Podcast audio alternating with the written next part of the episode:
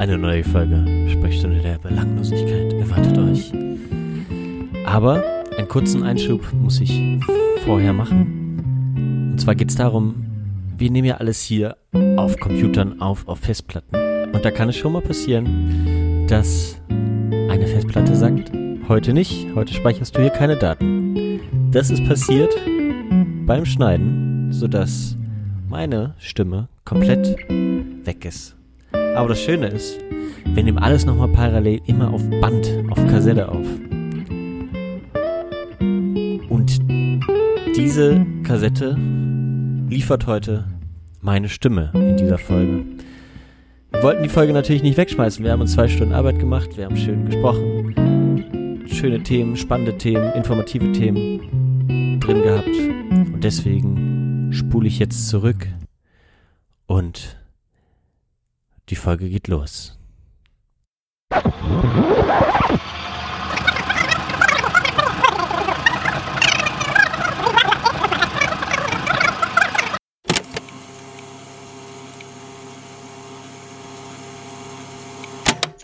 Eure Sternstunde der Bedeutungslosigkeit heute in der 58. Ausgabe.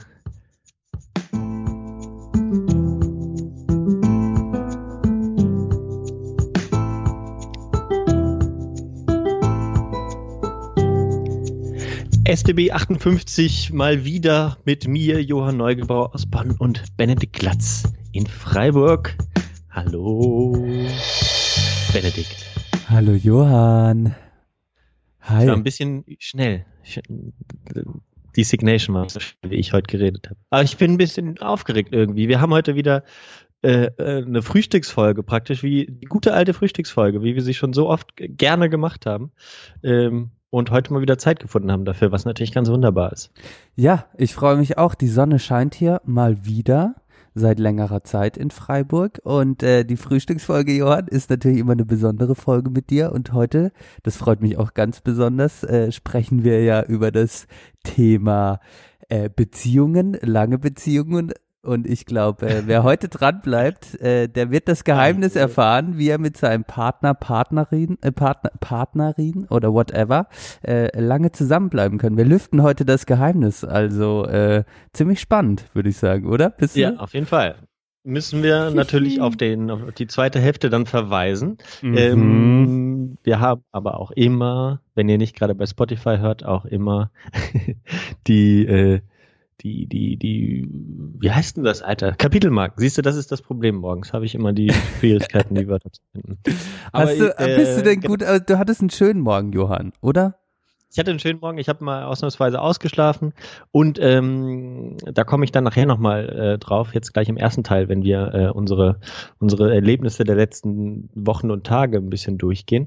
Ähm, da, da habe ich wieder, aktuell ist nämlich äh, Vollmondzeit und, äh, also nicht unbedingt Vollmondzeit, aber Mondzeit, wenn das sie in mein Schlafzimmer hineinscheint oder er. Oh, du hast Silberlicht im Schlafzimmer, Johann. Ja, That sounds romantic. Das, das, ist für mich immer die beste äh, Zeit überhaupt vom, vom Schlafen her. Ich schlafe mega gut. Ich, äh, da sind wir da endlich ganz, ganz mal komplett konträr, Johann. Danke. Okay. Ja, wir werden noch einiges heute haben. Ich will ganz kurz sagen, ich habe ja die Folge eingeleitet mit äh, äh, ähm, Sternstunde der Bedeutungslosigkeit. Mhm. Ähm, das kam nicht von ungefähr, weil ich habe ähm, keine Werbung mal wieder, aber ähm, ich habe ähm, ja immer ein bisschen, die, wir laufen ja gerade viel und ich brauche was zum Hören. Äh, da habe ich mich wieder auf Hörbücher ähm, ge ge geworfen und ähm, habe da Audible mal wieder abonniert. Ähm, und die haben ja auch so, was eigentlich ungeil ist, aber die haben ja auch so Original Podcasts, die man nur hören kann, wenn man Audible abonniert hat. Ah, die was, haben, äh, also die produzieren so wie äh, andere große Anbieter für der Filmindustrie produziert auch Audible Podcasts nur in ihrem Hause, die dann ja. eine Paywall hinter genau. einer Paywall sind. Wenn man Audible abonniert hat, kann man dann nur diese Podcasts hören, oder? Genau, ja. Ah, nur ja. wenn man Audible abonniert hat, kann man die hören. Ja. Ähm, aber da habe ich jetzt einen, äh, da, da habe ich wirklich gestern angefangen, habe ich komplett, komplett totgelacht, immer weil ich, weil ich ja Rocco Ramoni so großartig finde, der dieses Buch geschrieben hat, äh, ja. Steine Bedeutungslosigkeit. Und da ist auf der Bahn, äh, wo er mit seinem Manager irgendwie äh, ist so ein bisschen äh, gespielt. Die sind nicht wirklich im Auto, aber äh, glaube ich jedenfalls. Aber die, die tun so, als würden sie zu Auftritten fahren und streiten sich dann über ganz absurde Dinge ständig und äh, das führt dann halt immer so zu, äh, man wirft sich gegenseitig irgendwie Ausverkauf vor und äh, es ist, es ist wirklich ein Riesenspaß. Äh, deswegen, den, den will ich kurz empfehlen. Empfehlen, äh, okay, aber äh, hörbar gerade nur auf Audible. Jetzt bin ich, ja, ich bin ich geil drauf und muss es abonnieren, du Penner. ich ich, ich, ich nehme es dir einfach auf auf Kassette. Ja, geil.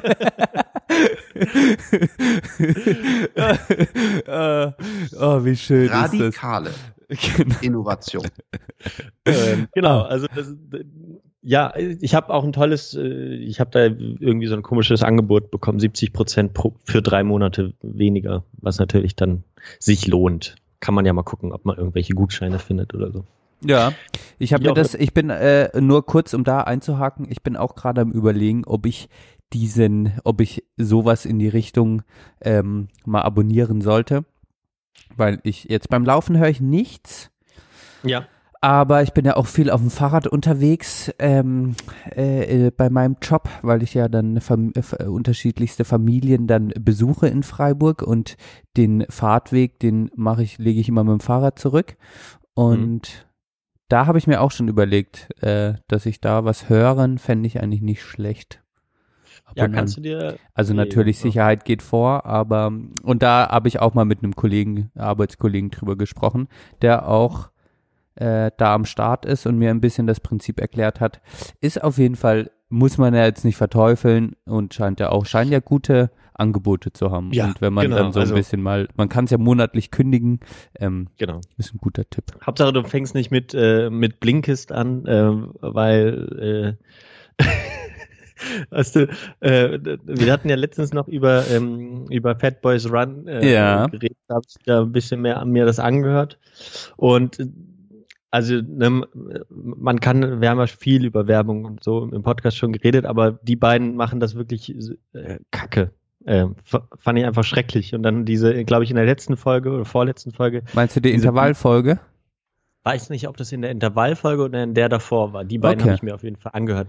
Ja. Ähm, da äh, war diese Blinkist-Werbung so schrecklich. Äh, auch ungetrennt vom Inhalt und alles. Äh, es hat mir gar nicht zugesagt, falls wir tatsächlich mal mit Philipp Jordan hier sprechen.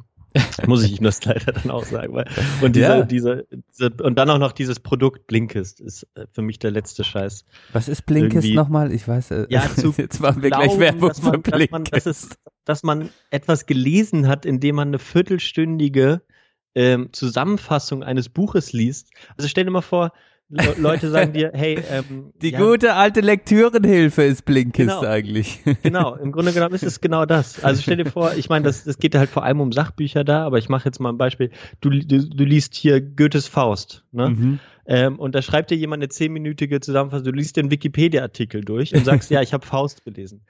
ähm, ja, ja, das ist, das ist das ist, ist doch Quatsch. Also, es passt äh, zum Zahn der Zeit. Äh, in kürzester Zeit eine tolle Zusammenfassung und. Ja, äh, boah, ich habe fünf Bücher auf einer Autofahrt gelesen, während ich zum Kunden gefahren bin und jetzt bin ich so on fire und. Äh, genau, das hat nochmal mein Mindset komplett refreshed und dann konnte ich, dann konnte ich beim Kunden komplett abliefern. Ja, Johann, du gehst in die freie Wirtschaft. Du musst dich auch mit solchen Sachen auseinandersetzen. Auf jeden ja, Fall, wenn du die Floskeln drauf hast, ist schon mal gut. ich lerne, ich lerne. Genau. Okay. Mensch, ähm, aber ja, erste Hälfte machen wir ja wie immer unsere Themen, die, die wir uns so überlegt haben. Wir haben Sachen rumgeschickt und uns rumgeschickt per Telegram, um uns zu informieren, was der andere so raushauen möchte. Und ich muss sagen, was du, was du mir.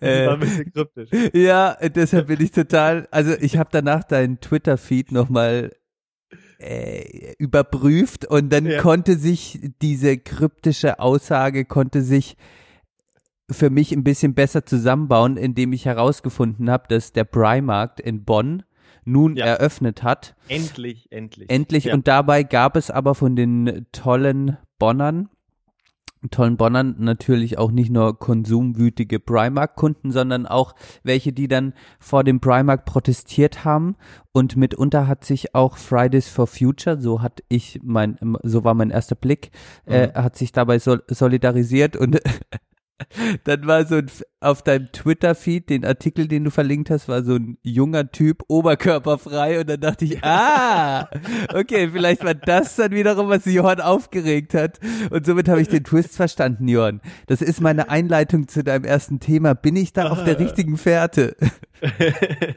ja, nee, es ist richtig. Es, es, es passte dann sehr gut zusammen. Ich habe aber zwei Sachen unabhängig voneinander ähm, gelesen in den letzten Wochen. Ähm, zum einen, also genau, gut eingeführt in dieses Primark, fangen wir mal damit an. Genau, der hat jetzt aufgemacht am 13. August, war es endlich soweit. ähm, und genau, also ich muss sagen, ich war nicht da, ich äh, musste arbeiten und da kann ich ja schlecht dann 11 Uhr irgendwie vom Primark äh, gehen und mir das mal selbst anschauen, aber ich habe es dann äh, ein bisschen ähm, äh, mir genau erzählen lassen, sagen wir so, genau. Und äh, genau, die paar Sachen im Internet gelesen. Und ja, also an sich äh, ist natürlich cool, äh, das so zu machen, ne? Und dass, dass, dann auch viele da sind und so.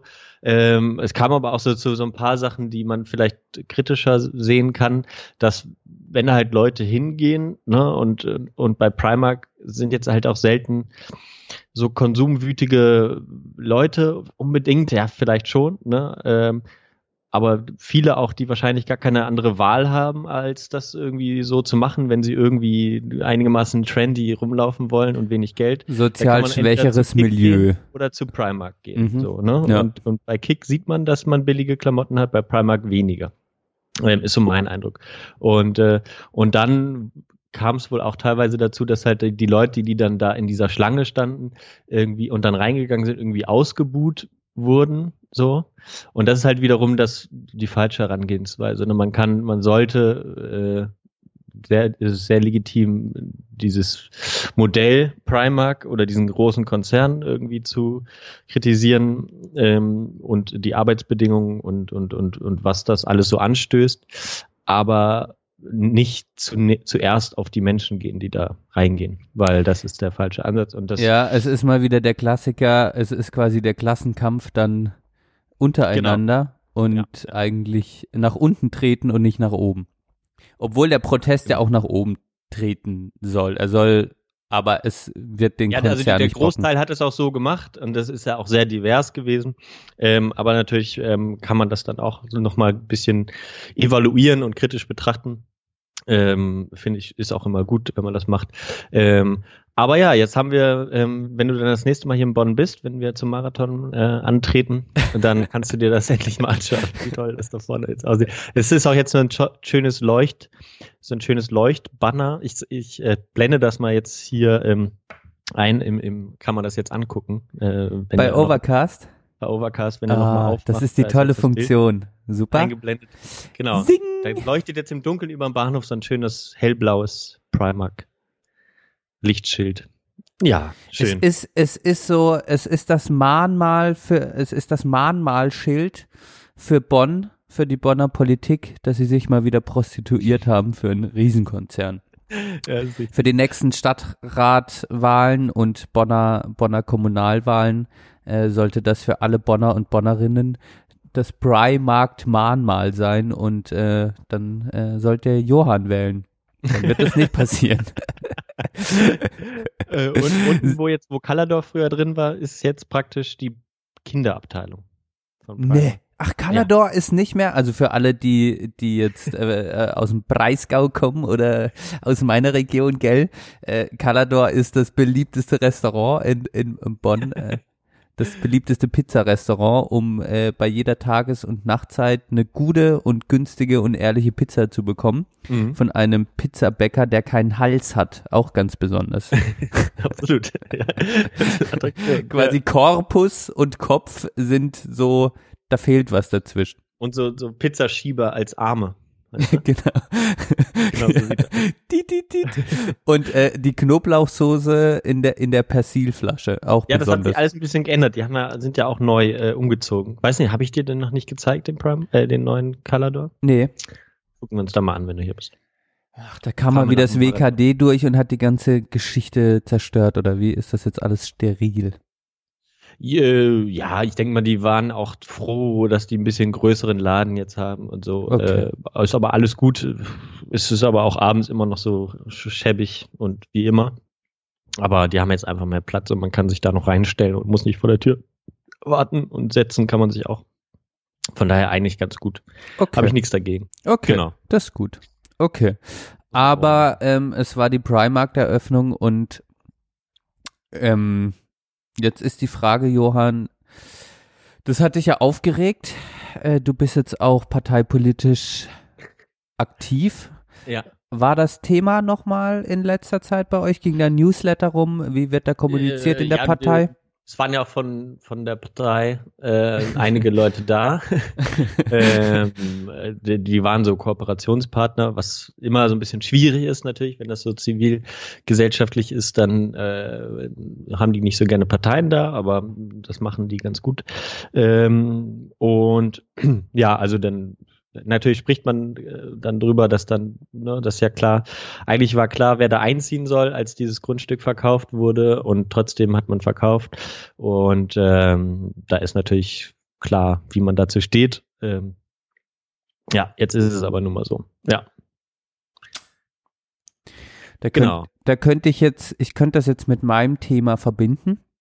Mhm. Jörn, du hast bestimmt noch was dazu zu sagen, aber ich verbinde das jetzt mal ja. äh, mit meiner Thematik, äh, was ich dir rumgeschickt habe. Das passt jetzt nämlich so gut, cool. denn ich war letztes Wochenende, war meine ganze Familie hier in Freiburg äh, mich besuchen und meine Eltern waren zum ersten Mal in der Wohnung.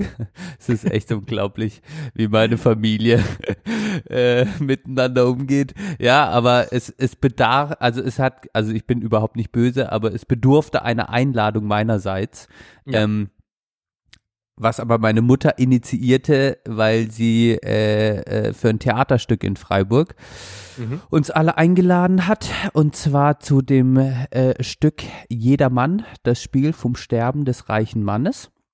Mhm. Von Hugo von Hoffmannsthal. Und ich weiß nicht, ob, ich dachte, Johann, du könntest das vielleicht in der Schule gelesen haben, bin mir nicht sicher, ob du das kennst. Nee, also sagt, also der, der, der, der Autor sagt mir was, aber äh, Nee. Sagt jetzt nichts. Und ähm, mir hat es auch nichts gesagt und äh, es ist, war, ist wohl aber auch Schullektüre mhm. ähm, und halt ein ganz bekanntes Theaterstück. Ist ja Trend, ne? In den, in den, in den Theatern, dass man guckt, okay, was wird im Zentralabitur gemacht und dann führen wir das auf. Ja. Äh, ja. Macht auch irgendwie Sinn, klar. Ja, also ich weiß jetzt nicht, ob das gerade noch aktuell, aber war bestimmt mal aktuell und ist halt ganz bekannt. Also das wird immer in Salzburg aufgeführt und äh, ist ein ganz bekanntes Stück und ähm, die Immoralisten in Freiburg, das ist eine Theatergruppe, also eine früher studentische Theatergruppe, die jetzt, so wie ich es verstanden habe, jetzt auf jeden Fall auch äh, in einem Profi-Kontext unterwegs sind, aber das sind einfach, ich habe die noch nie gesehen, aber die sind bekannt in Freiburg, die Immoralisten, mhm. dieses Theater-Ensemble. Äh, und äh, die haben das Stück Jedermann auf ihre Art und Weise dann aufgeführt. Äh, Regie hat Manuel Kreitmeier geführt, den kenne ich jetzt auch nicht, will ich einfach nur dazu sagen, damit ich gebildet klinge. Und ähm, da geht's auf jeden Fall darum, die haben das, also zum Kontext, wir waren da, mein Bruder war auch aus Berlin da, wir waren irgendwie acht oder neun Leute und mhm. das wurde Open Air aufgeführt. Ah. Wo macht und, man das in, in in Freiburg? Äh, das war in der Escholzstraße am E-Werk. Genau, weiß nicht, Aha. warst du schon mal am E-Werk? Äh, nicht, Tokotronic nicht waren wir? Ja, okay, haben wir nie zusammen. Deswegen konnte ich ja nicht kommen ja. damals. Ja. Okay. Aber, Aber ganz, also wirklich in einem ganz kleinen Kontext, äh, mhm. Open Air, einfach ein paar, also Stühle hingestellt, waren vielleicht 50 bis 100 Leute maximal. Ich kann das mhm. ganz schlecht einschätzen. Und wir waren zwar früh dran, aber waren dann doch schon für so eine Gruppe so spät, dass wir eigentlich äh, keinen Platz nebeneinander gefunden haben, außer in der ersten Reihe, ganz vorne. Ah, und dann ja. haben wir uns ganz vorne hingesetzt und das war schon mal ein krass, also das habe ich ja noch nie gemacht. Äh, ist mir ja eher unangenehm, weil man immer ein bisschen Angst hat, dass man mit einbezogen wird in das Stück oder irgendwas passieren könnte. Ja. Äh, aber das war auf jeden Fall schon mal ein krasses Erlebnis, äh, so ein Theaterstück von ganz vorne anzugucken. Ja. Und die haben dann den Jedermann aufgeführt, ähm, wo es eigentlich darum geht, dass, und deshalb kam ich auch bei Primarkt äh, darauf, dass ein, äh, dass der Jedermann ein reicher, auf Geld fixierter, äh, ja, den Glauben verlorener Mensch, der nur noch dem Reichtum frönt, ähm, so eine Erleuchtung bekommt, indem der Tod erscheint und äh, ihm sagt, dass er eigentlich nur noch, äh, dass er ein, dass er dass er sterben muss und dass er sich vor Gottes Gericht stellen muss. Mhm. Und äh, das entwickelt sich halt so hin und dann ist so eine Metamorphose von, vom Jedermann zu sehen und das ist so toll gespielt, weil quasi auch der Reichtum personifiziert ist. Also der Jedermann spricht dann auch mit seinem Reichtum, der dann halt so sagt, ich bleib und du gehst, es ist doch mir egal, was du machst und so. Und dann spricht er mit dem Glaube, das ist halt auch äh, eine Person und mhm. äh, äh, äh, mit dem Tod und also die haben das halt so cool dargestellt, weil der Jedermann war so, und da muss ich auch lachen, war so ein Kollega-Typ, so ein bisschen. Okay. Und das war ja auch alte okay. Folge. Ja. ja. Und ähm, das war einfach äh, gut gemacht, spielte auch mit vielen Klischees und es ging halt genau um diese aktuelle, aktuellen Themen des immer mehr das Kapital ansammeln und was bleibt eigentlich am Ende deines Lebens und wie hast du gelebt und hast auch nach links und rechts geguckt und äh, auf deine Familie, auf die soziale Gerechtigkeit, auf andere Menschen und der Jedermann ist halt für mich der Primarkt irgendwie so. Mhm. Und ähm, da fand ich einfach die Geschichte sehr, sehr schön. Und auch wie das gespielt worden ist von den Immoralisten, äh, war ganz toll gemacht. Und äh, ich verlinke cool. das auch. Ähm, ja. Und es war dann halt ein schönes Familienerlebnis, das wir hatten. Und wir waren auch alle total geflasht. Es war ein krasses Erlebnis, weil ich zum ersten Mal in der ersten Reihe saß und dann, ich war wirklich, 80 Minuten ging das Theaterstück und ich war 80 Minuten voll dabei. Also wirklich Geil. Einfach nur, weil man so nah dran war und die Schauspieler halt direkt vor dir standen und du hast quasi ihren Mundgeruch in der Nase gehabt und das war einfach, das war dann nochmal ein Stück intensiver. Und weil die Thematik einfach auch eine spannende war und die Immoralisten, finde ich, das cool aufgearbeitet haben in ihrem kleinen Theaterkrüppchen, äh, war ganz klasse. Und das war jetzt der Twist zu, zu, zu dem Primarkt, denn es ist auch einfach so, diese Habgier. Und ich will jetzt nicht zu moralisch werden, aber die, genau diese Auslegung auf äh, nur den Wachstum, nur das Kapital und äh, das verkörpert halt alles irgendwie Primark für mich. Und dann mhm. aber noch die absurde Situation, dass die Leute, die ausgenommen werden, eigentlich dort einkaufen müssen, weil sie sich nichts anderes leisten können. Ja. Und dann ausgebuht werden, was ja auch ja. wiederum spannend ist. Also ganz spannende Dynamiken. Ja, auf jeden Fall. Das ist cool. Hey, ab, ähm, und ist natürlich auch eine coole Länge so für für so ein Theaterstück, wo man ja, ne, wenn man nicht so häufig geht, vielleicht auch äh, dann irgendwann rausfällt, gedanklich oder so, ähm, finde ich auch legitim. Dass ich hätte das dich so sagen, gern dabei gehabt, Johann. Ich hätte dich, das hätte dir gut gefallen. Ich hätte dich echt gern dabei gehabt, ja. Aber wenn die mal wieder was aufführen äh, und ja. das auch von der Thematik cool ist, dann lade ich dich da nach Freiburg ein, dann cool. gucken wir das an. Finde ich gut.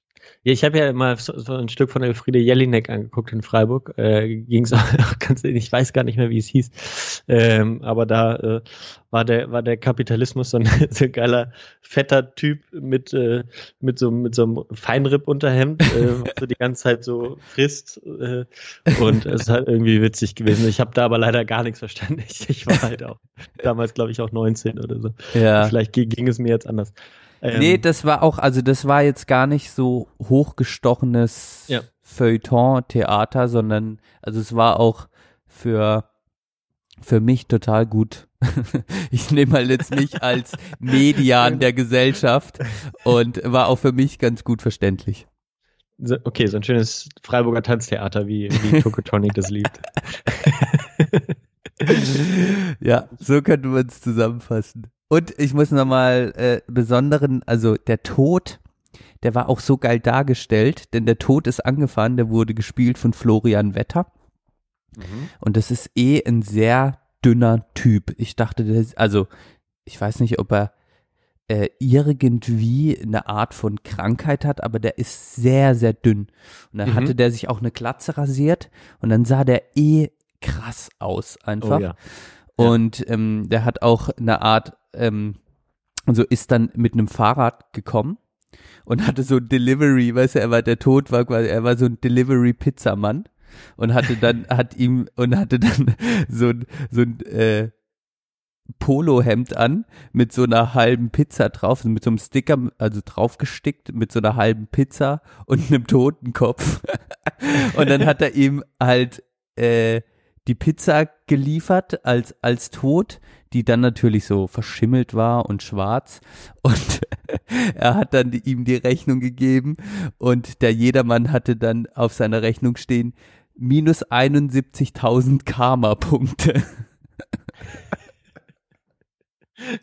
Es war halt, also, also es war auch zum Teil dann witzig gemacht so. Ja, finde ich gut. Ja. ja. ja.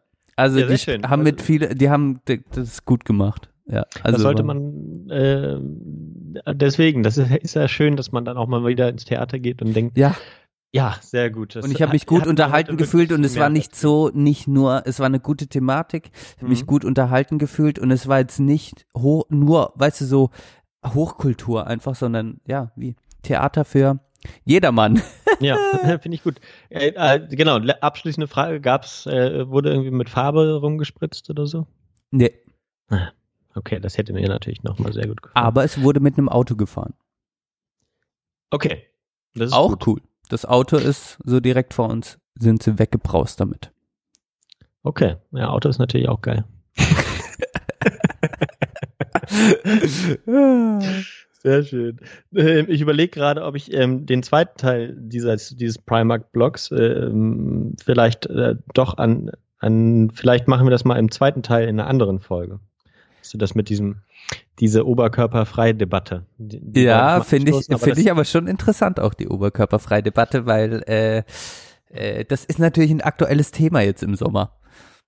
Ja, klar. Auch okay. bei den Joggern. Auch bei den Joggern. Echt? okay, dann sprechen wir jetzt mal kurz drüber.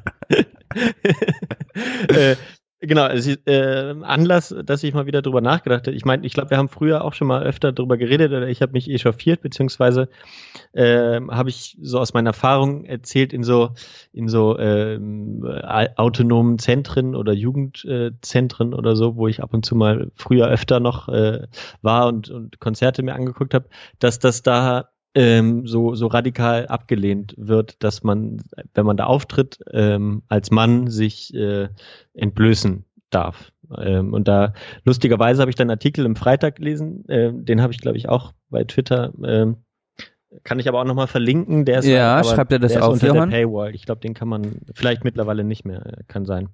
Ähm, guck ich mal. Ähm, und genau, und das Lustige ist, dass es darum geht, dass die Autorin, glaube ich, war es 2013, im Bielefeld bei Feine Sahne Fischfilet war, wo ich lustigerweise auch war. Und genau da wurde das unterbrochen, das Konzert, weil der Schlagzeuger sich das T-Shirt ausgezogen hat. Ähm, und dann haben wir gesagt, so, ja, ihr könnt leider nur weiterspielen, wenn du dich wieder anziehst, weil äh, und dann, genau, kommt natürlich die Begründung, weil es natürlich ähm, ne, die, ein Zeichen dafür ist, wie unterschiedlich äh, in der Gesellschaft ähm, Nacktheit von, von Menschen oder zwischen Mann und Frau äh, sozusagen akzeptiert ist. Ähm, und äh, gleichzeitig ist es auch so, dass man dann, dass dann viele Männer auch sagen, ja, Frauen zieht euch doch auch einfach äh, aus.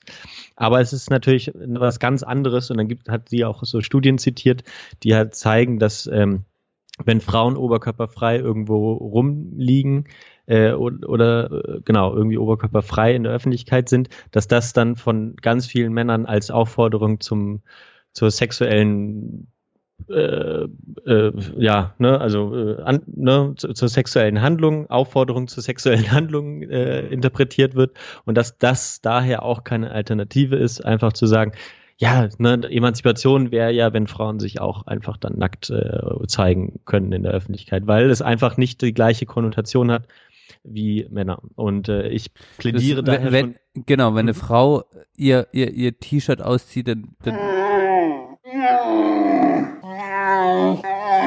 dann fängt es so nebendran irgendwie an bei Männern. Also genau, genau. ja, es kann natürlich auch Natur sein und bla. Ähm, wir hätten, wenn wir jetzt Christa hätten, hätten wir jetzt noch eine äh, intensive Diskussion.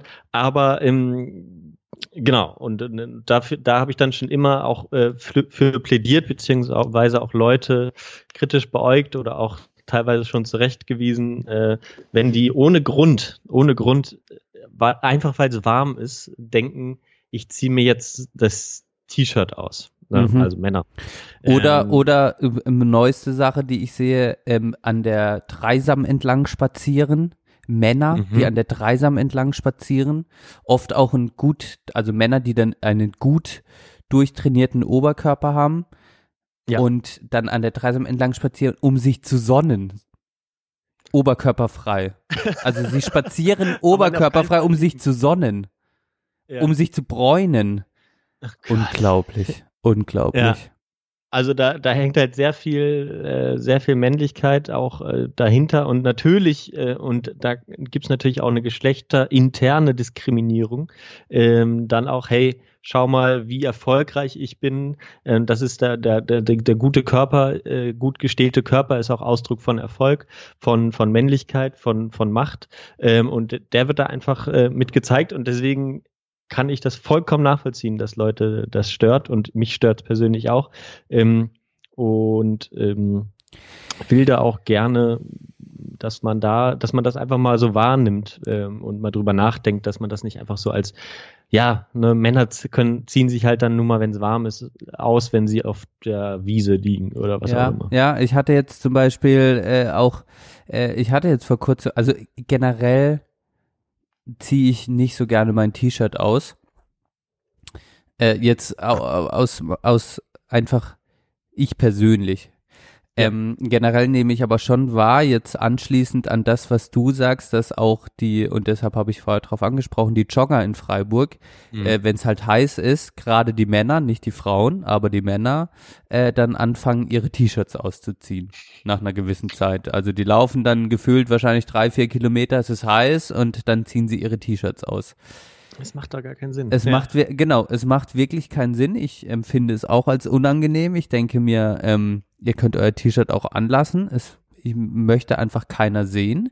Es sollte ja. auch nicht selbstverständlich sein. Und bei mir geht es ja auch so weit, dass ich zum Beispiel dann äh, nach einem Lauf äh, an die Dreisam gehe, um mich noch ein bisschen abzukühlen. Mhm. Und ich habe meistens eine Mütze auf und dann mache ich halt ein bisschen Wasser in die Mütze, ziehe mir die ja. über den Kopf und äh, ziehe oh, nice. dabei auch nicht das T-Shirt aus. Das wird dann natürlich ein bisschen nass, aber ähm, und ja. da würde der Kontext wäre noch geduldet, weil ich dann in eine Art Badesituation geraten ja. könnte. Und da ist es ja dann eigentlich okay. Ja. Ähm, die Badegäste so oder die, die dann an der Dreisam liegen, die rechnen damit, dass sie auch oberkörperfreie äh, Männer oder auch Frauen sehen. Mhm. Ähm, aber prinzipiell äh, finde ich es dann wiederum, also da teile ich total die Meinung mit dir. Gleichzeitig denke ich mir, wenn du jetzt auf so einem mega krassen Punk-Konzert bist und der Schlagzeuger, dem ist dann ultra heiß und der zieht dann das, also das ist halt für mich so eingebrannt, dieses Bild, dass es normal ja. ist, irgend so ein Schlagzeuger, der dann äh, nach einer Zeit lang oberkörperfrei und überall lange Haare und überall spritzt der Schweiß hin. Das hätte ich jetzt für mich persönlich nicht als störend empfunden, aber wenn man natürlich auch darauf aufmerksam macht, ist es eigentlich die gleiche Situation wie beim Joggen. Es muss eigentlich mhm. nicht sein, er kann auch ein T-Shirt anhaben. Genau, schwitzen tut er eh und äh, ja. Äh, genau, es ist einfach nur mal so, so drin und es ist äh, klar, ne? Und wenn du natürlich so einen inklusiven, äh, ich glaube, es, es, stört auch viele Frauen nicht. Es, ist, es, soll jetzt auch nicht so heißen, dass das Frauen stören muss oder so. Ne? Es ist auch in Ordnung, wenn das, wenn das nicht so ist, aber äh, viel, es, es stört nun mal äh, einige und ich kann das sehr gut nachvollziehen. Ähm, naja. Mich stört ähm, vielleicht diese Selbstverständlichkeit daran. Also diese Selbstverständlichkeit, ja. also wenn jetzt so ein durchtrainierter Typ an der Dreisam entlangläuft, wirklich spazierend in einer Alltagshose, oberkörperfrei, dann interpretiere ich das so, dass er sich wahrscheinlich bräunen möchte. Und das finde ich einfach nur widerwärtig, weil äh, das will ich auch nicht sehen. Das ist genau dieses Präsentieren, vor allem für mich, das ja. interpretiere ich nun mal rein, aber es, es repräsentiert für mich vor allem dieses Zeigen, ich bin geil, ich habe Macht, ich bin durchtrainiert, das alles, was du vorher aufgezählt hast. Mhm. Und diese Art, äh, des sich Präsentierens, äh, das finde ich schrecklich und ja, habe ich jetzt auch noch nie äh, äh, bei Frauen gesehen, dass, dass die das dann in so einer Art und Weise machen würden. Wahrscheinlich, weil das natürlich dazu führt, und das ist ja dann auch wieder diese Art von Sexualisierung, die dann einfach herrscht, sobald eine Frau sich komplett äh, freizügig zeigen würde, also mhm. komplett nackt oberkörpermäßig, dann ist natürlich, sage ich mal, die Brust einer Frau viel sexualisierter als so ein, mhm. die Hühnerbrust eines Mannes, sage ich mal. Ja, ja, absolut. Ähm, also kann ich nur empfehlen. Ähm, irgendwie der Freitag haut das ja dann irgendwann auch ohne Schranke raus. Oft, ähm, keine Ahnung, gucke ich mal. Ist ein cooler Artikel. Ähm, ansonsten kann man noch mal. Wir können lernen, zurechtzuweisen. Ich habe es noch nie gemacht, habe ich mich noch nie ja. getraut.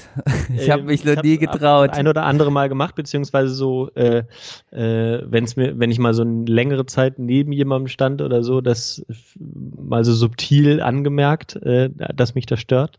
Ähm, war jetzt nicht immer so von Verständnis äh, geprägt, dann die Reaktion, aber ähm, aber es tut auch mal äh, ganz gut. Man muss natürlich auch aufpassen. Äh, man sollte nicht ständig auf die Fresse kriegen, deswegen.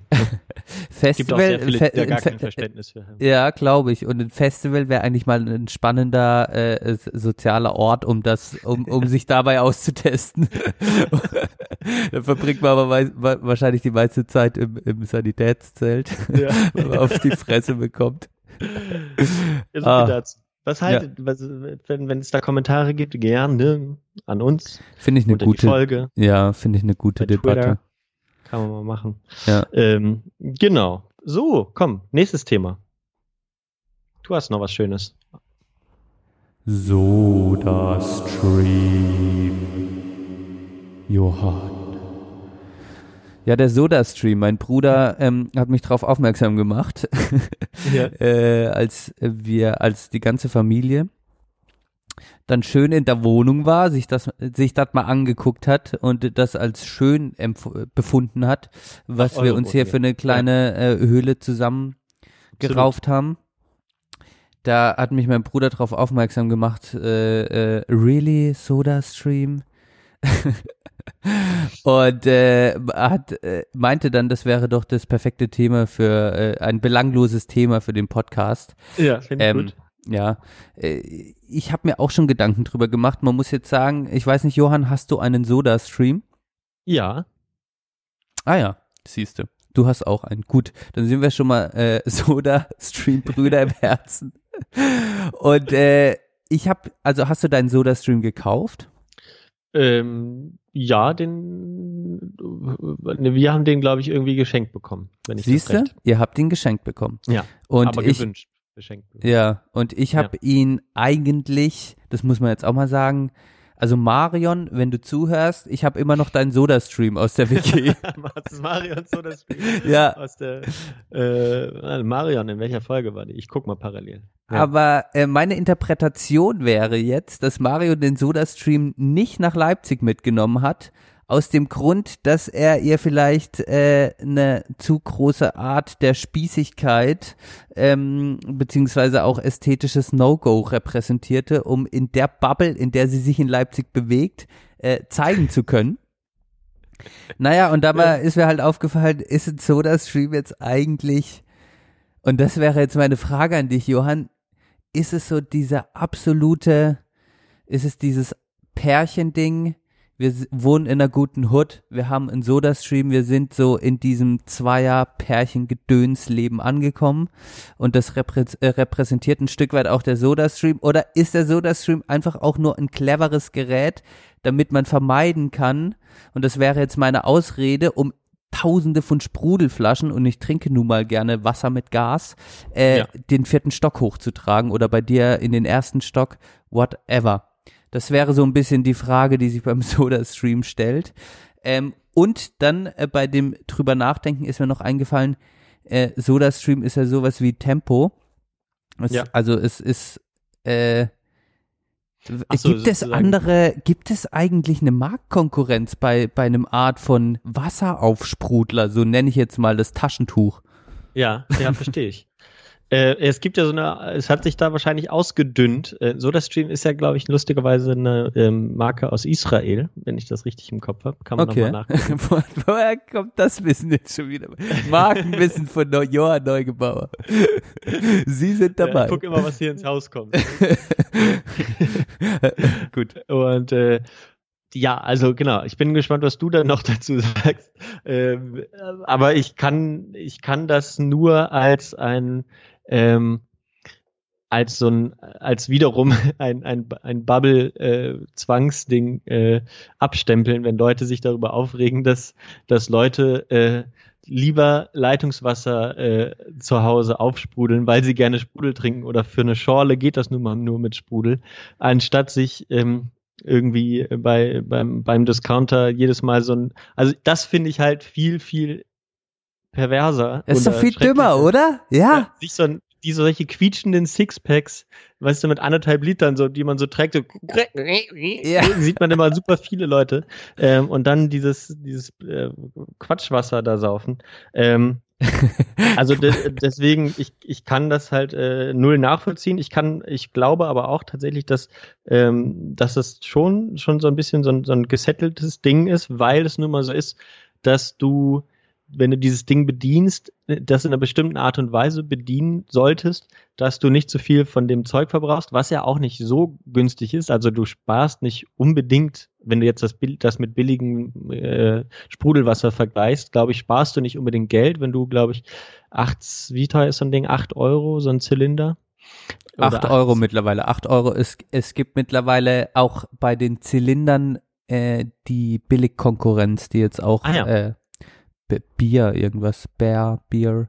Äh, ja, auf jeden Fall 8 Euro. Ja, sowas. ja genau. Ja, es kann schon sein, dass es, dass es günstiger ist. Ähm, aber du hast natürlich da einfach ähm, den Stress nicht. Ich finde es ein hässliches Gerät. Es gibt jetzt so ein paar neue. Ich weiß nicht, welches ihr habt. Also wir haben dieses, dieses Glasding, ähm, was so ein ganz silbernes Teil ist.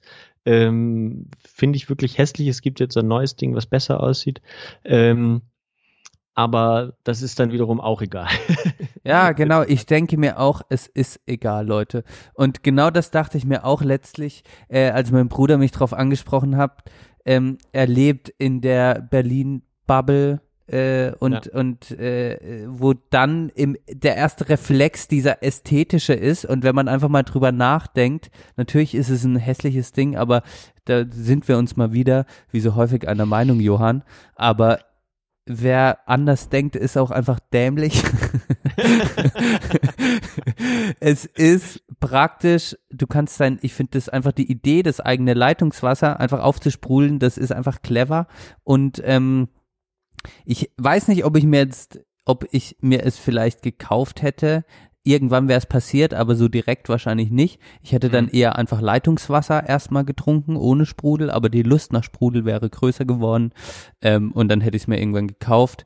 Und es ist ein hässliches Gerät, das kann man schöner machen, äh, aber an sich äh, ist es eine gute Sache. Und ich bin für letztlich, ja. würde ich sagen, für Soda-Streams und ähm, es vermeidet Plastik und äh, es vermeidet Schlepperei und äh, man kann es dann ganz gut nutzen und wenn man auch den richtigen Sprudeldruckgrad äh, rausgefunden ja. hat, kann man auch sparsam mit dem Gas umgehen. Ja. Das ist natürlich in der also WG-Sache hat man immer so, dann kommt jemand besoffen nach Hause und du ja. und ja, stundenlang und alles, aber wenn man da ein bisschen drin ist, dann kann man da auch sparsam mit umgehen. Also mein, mein Geheimrezept, ich bin ja so ein Klassiktrinker gewesen, also immer recht viel Sprudel. Ähm, ähm, also nicht so ein Medium-Typ. Ich auch. Voll, ganz oder gar nicht. ja, es muss richtig wehtun. Ne? Ähm, und da ist für mich halt ähm, zweimal Pupsen ähm, die, ähm, die geheime. Ja. Ah, perfekt, bei mir auch. Ja.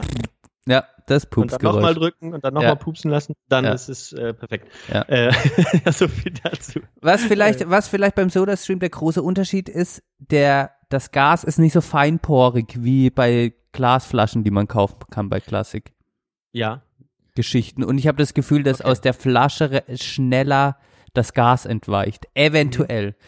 Da sind diese Glasflaschen an sich halt gut, weil die nicht so viel fassen. Ja. Ähm, fällt mir auf. Das kann halt schon sein, dass das was dazu beiträgt. Gut. Ja, gutes Thema, du.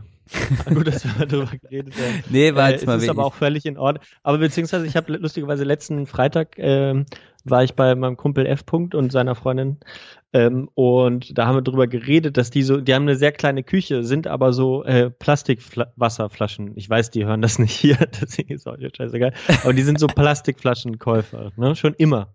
Äh, und die, die haben halt die halbe Küche äh, mit den Plastikflaschen voll. Plastikflaschen oder mit Pfandflaschen vollgestellt. Ah. Äh, und dann, äh, da habe ich schon immer gesagt so, ja, also so ein Soda-Stream ist vielleicht nicht so hübsch und so, aber es ist halt auch gerade, wenn man wenig Platz hat, ähm, einfach, einfach, einfach perfekt, weil du kannst dann dir noch irgendwie so einen Ersatzzylinder holen, den stellst du noch in die Ecke, aber sonst brauchst du diesen ganzen Platz für Müll und für Vorrat nicht mehr zu aufzubauen. Ich weiß auch nicht, ob jetzt, ob jetzt so Plastikflaschen in der Ecke wirklich schöner sind oder so ein Kastenwasser muss man auch nochmal. Wie, wie schön ist eigentlich so ein Kasten Wasser?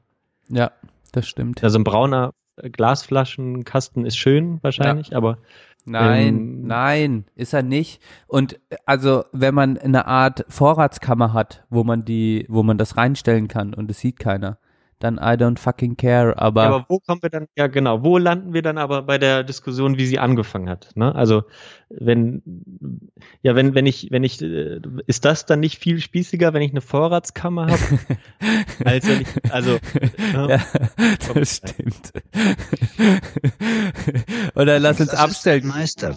es ist so einfach. Nichts als ein Kohlfeld. Ich kann mir nichts Belangloseres vorstellen. Richtig. Aber das sind auch mal Themen. Das sind äh, Themen des Erwachsenwerdens. Ich meine, das ist ja, es gibt nicht nur die großen Fragen und die belanglosen Fragen. Die Soda-Stream-Frage ist die Graustufe dazwischen des Erwachsenwerdens. Und auch diese Krisen müssen überstanden werden. Da muss man sich zu positionieren, wenn man, wenn man alt wird. Richtig. Absolut. Gut, dass wir mal darüber geredet haben. Ich find's gut. Ich will noch eine Sache. Wir sind schon wieder so, so, so lange hier drauf. Aber wir haben Frühstücksfolge, wir haben Bock zu quatschen. Ähm, ich erzähle noch kurz, mein letztes Wochenende war ich auf einer Hochzeit. Mal wieder. Wir reden Stimmt. viel über Hochzeiten, die wir, äh, die wir besuchen. Und ich will gar nicht so viel äh, darüber reden, nur dass wir in der Nähe von Frankfurt, ich war zum ersten Mal in der Wetterau. Das ist so nördlich von Frankfurt, zwischen Frankfurt und Gießen. Mhm. Sehr schöne ländliche Gegend. Ähm, Wetter, Wetterau heißt es, genau, ja. Ähm, schöne Gegend und ähm, da waren wir so in so einem, das war alles sehr, sehr, sehr, ähm, wie sagt man, sehr spartanisch ja. geplant, eigentlich sogar noch spartanischer. Also das war nur bei dem Bräutigam, äh, der, der, dessen Eltern haben gegenüber vom Haus so einen großen Garten mit, mit Apfelbäumen und Hecken und Hühnern ähm, und, der, und dahinter dann noch so, ein, so eine Art Scheune-Stall. Mhm. Und eigentlich wollten die dann nur so ein Zelt aufbauen und das dann im Garten machen. Aber die Eltern des Bräutigams wollten dann ganz gerne, dass die dann, ähm, die wollten schon länger da irgendwie die Scheune renovieren und ausbauen und mhm. dann, genau, war das halt so halb, halb halb im Garten, halb in dieser Scheune dann später. Ist natürlich auch besser für die Nachbarn und so, ne? Weil auch so im Dorf, ähm, irgendwie da in der Wetterau. Und da, genau, ich, ich kannte oder meine Freundin war dann mit der mit der Braut sozusagen in der Schweiz am, am Arbeiten mal eine Zeit. Ah, dann weiß ich, um wen es sich handelt. Ich bin ja immer, ich muss, äh, da, ah, ja. klar, keine Namen nicht genannt werden, äh, aber ich glaube, ich verrate mal so viel von der Person, wir können es auch rausstreichen, sie ist nicht äh, Braunhaarträgerin, sondern äh, äh, hat Johann blondes Haar. Nee, nee, nee, das stimmt nicht. Scheiße. Okay, glaub, weiter im Kontext. Ach, verdammt. Ähm, Aber fängt genau, mit M. Punkt, M. Punkt, M. Punkt, M. Punkt. Ja, ich weiß, genau. Ich weiß, auf wen du anspielen wolltest, die ist es aber nicht. Ah. Genau. Ich nee, die, die, da, die habe ich nur da tatsächlich auch mal in der Schweiz kennengelernt. Ähm, und die waren, glaube ich, drei Monate damals da zusammen. Aber haben sich gut angefreundet, äh, Kontakt gehalten und das war eine schöne, schöne Feier. Ich will aber auf was anderes hinaus. Ach so, zwar, Johann. Ne, Hä? Ach so, du holst mal wieder so weit aus. ähm, eine gute Taktik übrigens äh, wieder mal gewesen, nur eine Sache trinken auf der Hochzeit. Ich ah. habe diesmal nur Rotwein getrunken. ähm, und das war, das war, ganz groß, war ganz wunderbar. Oh, du bist so gut, Johann. muss alles durchgeplant werden. Ich habe mich dann mit dem Sohn, äh, noch mit dem, nicht mit dem Sohn, mit dem Bruder vom Bräutigam am Ende lauthals gestritten, als ich so einen kleinen Vorrat Es wurde politisch, Rückfahrt. es wurde politisch. Ja, es wurde politisch, ja. ja. So Johann mit Rotwein, das kann ich mir auch vorstellen. Als alter ja, da, Genosse. Da ich doch so, ich werde da emotional. Das ja, ich. das weiß ich, das kann ich mir vorstellen. Aber das ist Aber auch der Klassiker, das war schon immer so. Wenn die Leute besoffen sind, wird's politisch. Ja, wurde es dann auch. Ähm, ne, er hat mich da, er hat mir halt gesagt, als ich, ich habe halt so Bionade dann den war irgendwie im Kühlschrank da noch, da hat man, konnte man sich dann bedienen, äh, weil die, die Leute von der Bar dann schon weg waren und im Bett. Ähm, da, da war halt der Kühlschrank noch voll. Und dann habe ich halt allen Leuten, die, wo ich dachte, die könnten mal was anderes trinken, noch so Bionade gebracht, weil das kein Schwein getrunken hat. Und dann habe ich noch ein paar, wollte ich dann ins Auto legen für den nächsten Tag, wenn wir nach Hause fahren, damit man noch so, weil Bionade fällt mich mal aufgefallen, sehr gutes Kater Getränk. Ähm, und dann hatte er mich halt angemacht und meinte dann auch sturzbesoffen zu mir. Und damit äh, kannst du halt die Welt auch nicht retten. Ähm, kannst du vergessen. Und dann, dann konnte ich dann auch nicht leise sein. Und dann meinte ich so, ja, äh, wahrscheinlich nicht, aber ähm, was machst du denn so? Ja, also ich mach, ich mach gar nichts. Ich mach so weiter wie bisher und das ist auch alles richtig so. Und dann meinte ich, ja, gut, mach, mach das. Ist halt schade, dass es dann so Leute gibt wie du, wie dich, äh, muss ich leider so sagen, wie es ist. Ähm, aber dich kriegen wir auch noch. Habe ich dann gesagt. Naja, wie auch immer. Und ähm, auf jeden Fall, was die Sache war. Ich habe vorhin schon vom Mond erzählt. Ah ja, oh, der Bogen zum Mond. Hochzeit, gut, ähm, gut. Genau ich habe das Gefühl einfach, ich, ich gebe der Natur so viel, äh, so viel, weißt du? Äh, ich ich, ich, ich mache mir politisch Gedanken über, über die Natur. Ne? Ich hab, ich, ich mache was hier gegen, gegen äh, ne? versuche irgendwie auch mein äh, ne, Kampf gegen Klimawandel, was auch immer. Dann auch diese Hochzeit habe ich abgefeiert. Cool, ja, Hühner, äh, da ist so ein cooler Garten, da bin ich durch den Garten geschlendert, hab mir äh, äh, habe die ganze Zeit nur Sandalen angehabt, so auf einer Hochzeit, ne? War, war mhm. erstmal weird mhm. für die Leute, aber dann haben sie es verstanden. Okay, der Junge hat es verstanden, ne? Und äh, halt, genau, äh, Johann, Birkenstocks, stopp, Birkenstocks äh? auf Hochzeiten anhaben, ist, damit hebst du dich nicht mehr ab. Der Birkenstockladen ja, in Freiburg, der boomt, ey. Davon habe ich mich davon abgehoben, ganz ehrlich. Okay. Ähm, es ist, sind sogar Leute zurück zum Auto gegangen äh, mit dem ich dann geredet habe. Und haben auch ihre Birkis haben, geholt. Birkenstocks an und haben die geholt. Ah, du hast eine kleine, Bewe eine kleine Birki-Bewegung. Ja. Gut. Ja, das war halt schon so eine, es ist halt, also die Leute, die da so da waren, die waren so an der Freiburg, äh, Frankfurt in der Nähe, da, da waren viele Bankerinnen und Banker dabei, äh, viele so aus dem Logistiksektor. Ähm, da ist das schon nochmal was anderes, glaube ja, ich. Hast recht. Die Bubble, du, du hast dich, du hast andere Bubbles in die, in die Birki-Bubble übergebabbelt. Genau. Okay, aber jetzt weiter. Du darfst nicht die ganze Zeit unterbrochen werden von mir. Also du hattest, du hattest die, und du bist durch den Garten, da bist du stehen geblieben? Genau, ich bin durch den Garten, ich habe so ein bisschen auch mit dem, mit dem Landleben wieder geliebäugelt. So dachte, ach, es ist aber auch schön. Äh, man kann dann äh, hier, stell dir vor, du hast so einen Garten, du kannst das hier so machen. Das kannst du natürlich nicht immer machen. Ich weiß es auch, ne, müssen wir jetzt nicht lange diskutieren. Komme ich aber nach Hause, einen Tag später, komplett meine Füße voll durchzerstochen, immer noch. Ich kann immer noch keine Schuhe anziehen, weil das alles so juckt. ähm, unsere Allergiesache, haben wir schon drüber geredet. Und ich habe das Gefühl, halt, die, die Natur fickt mich jedes Mal, obwohl ich ihr so viel wiedergebe. Ich habe letztens im Garten, im Innenhof, an einem Tag drei, drei Bienen gerettet aus der Wassertonne. das habe ich gelesen. Also das hast du auch stolz ja. getwittert. Ja, Fand ich genau. sehr gut. ganz, ganz barmherzig gehe ich da zwischendurch mal runter, guck, ist da wieder was, ist da wieder eine Biene drin, warum auch immer die da reinfliegen. Ja. Aber egal, ich, ich fisch die raus, die trocknen und fliegen wieder los. Ich gebe der Natur so viel ja, zurück. Ja, aber that's the price to pay, Alter. That's the price to pay. Ich meine, was hast du der also, Natur alles schon genommen, Junge? Ja, was nehme ich da? Allein groß? in dem Haus, in dem du wohnst, wie viel Diversität das zerstört hat. Nein, äh, du, du musst nachsichtig sein. Die Natur, it's, it's, it's a rough place, you know, brother? It's a rough place. Die Natur ist halt, sag ich mal, ähm, wenn man zelten ist, dann merkt man das erstmal. Wenn man keinen Strom hat, dann merkt man das erstmal. Es stinkt mehr, es ist unangenehm, es ist kälter, Komfort geht in der Natur verloren, man ist eher verstochen und so weiter. Die Natur ist ein unbarmherziger Freund. Und der Mensch hat natürlich sein ganzes Leben lang probiert, diese Natur immer besser im Zaum zu halten. Und wir sind jetzt an einen Punkt angelangt, wo wir uns komplett davon entfremdet haben und jetzt wieder eher ein bisschen dahin kommen wollen. Und das sind natürlich Was Lernprozesse, sein, die du machst dass ich mal draußen bin bis 4 Uhr und dann komplett zerstochen bin. Das, das ist so. Das ich meine, da sind halt, also, du bist halt, nicht. ich sag mal, du bist ein riesiger Candykuchen das, für die Stechmücken halt. Ja, aber genau, nur weil ich, weil, weil die das da nicht betoniert haben. Hätten die das da betoniert, den Garten, dann wäre das alles nicht gewesen. ja, Na? Ne? dann wäre der ah. Garten betoniert gewesen. ja, also, äh, das hat mich wirklich aufgeregt. Ich, ich kann es verstehen, Natur ist erbarmungslos, aber das macht sie halt auch. Das ist ja auch das Gute daran. Die Natur ist ein Freigeist, die sich eigentlich nichts sagen lässt. Die Natur ist wie die Liebe und deshalb und deshalb äh, äh, äh, ist es ist es auch manchmal eine Hassliebe, Johann. Aber ja. ich weiß, dass du immer wieder verzeihen wirst und äh, du bist ein Naturbursch. Guck dich an. Na, ich schaue mir das mal an. Also ja. wirklich meine Füße, das ist, ging gar nicht mehr eine Zeit lang. Ich weiß halt noch nicht mal, ob das Mückenstiche waren.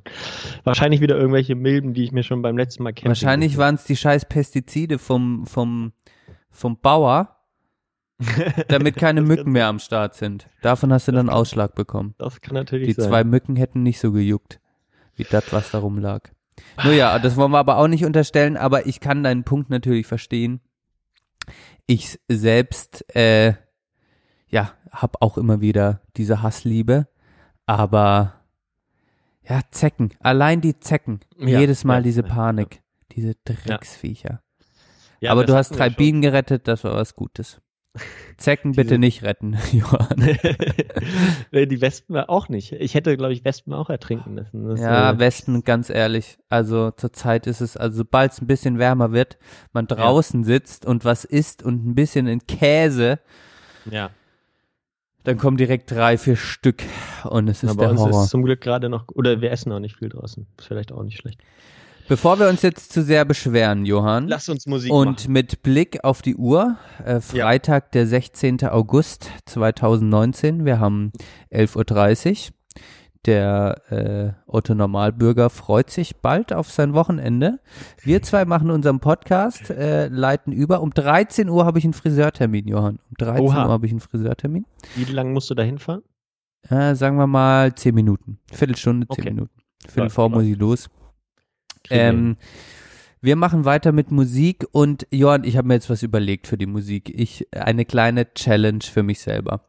Und okay. zwar jeden Künstler, jeden Interpreten, den ich vorstelle, äh, da werde ich noch einen kleinen Fun Fact dazu erzählen oder irgendwas, was ich dann äh, entweder schon wusste oder recherchiert habe, einfach weil ich es lustig finde, weil mhm. das auch manchmal im Radio so gemacht wird und das finde ich irgendwie schön.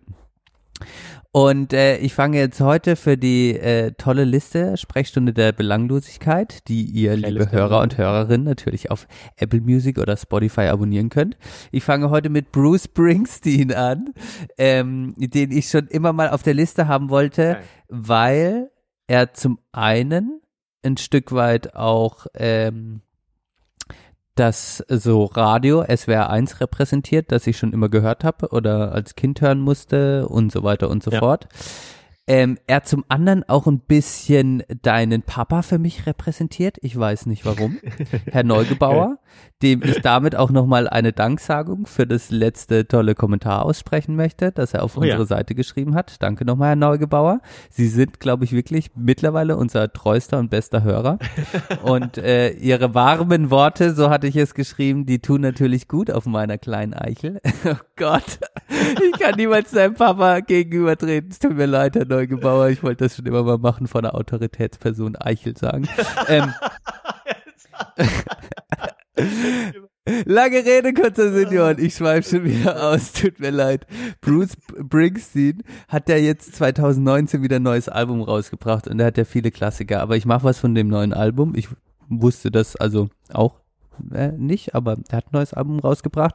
Und der Fun Fact über Bruce Springsteen, das muss ich jetzt auch nicht nachlesen, das hört man immer auf SWR 1 oder Verena hat es mir auch gerne mal erzählt. Bruce Springsteen wird auch gerne der Boss genannt, weil er äh, seine Band immer direkt nach den Konzerten bar auszahlt. Und deshalb ist Echt er der jetzt? Boss, ja. Das ist ganz geil. Ja. Wie heißt denn seine Band nochmal? seine aktuelle? Ich weiß nicht, also ja. ist, ähm, weiß ich nicht, mit wem er gerade zusammenspielt. Ja. Auf jeden Fall wünsche ich mir von dem Boss äh, The Wayfarer von seinem neuen Album. Das neue Album heißt Western Stars. Mhm. Richtig? Mhm. Habe ich gerade gesehen. Sehr gut. Tun wir drauf. Playlist der Belanglosigkeit. Ähm, das ist gut. Ich muss auch noch mal zum, zum letzten Mal sagen, äh, da haben wir wirklich, ohne dass wir uns da bei, bei der Musik sprechen wir uns ja nicht ab. Äh, bei den meisten Sachen sprechen wir uns auch nicht ab. Äh, nur damit das klar bleibt. ähm, aber ähm, merkt man wahrscheinlich auch. Aber ähm, genau, da haben wir ja die ersten zwei Songs äh, so ein bisschen unabhängig voneinander ähm, drauf gemacht. Und das passte wirklich, das habe ich so im, im Überlauf gehört, äh, wie man das bei, bei Apple Music machen kann. Swimming Pool, Millie Turner und America Wim. Und das war so ein, ein Klavier, das war mega nice. Unglaublich. Und auch äh, America von Wim, das ist ein unklar, also unglaublicher Song. Das ganze cool. Album, ich habe es mittlerweile äh, rauf und runter gehört.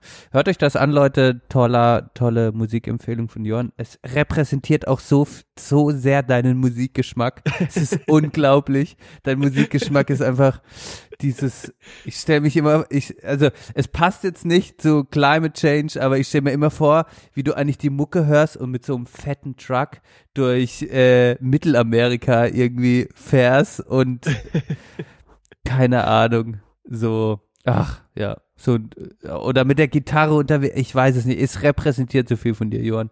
Das Lied auch wieder, guter Musikgeschmack, gutes Lied, danke.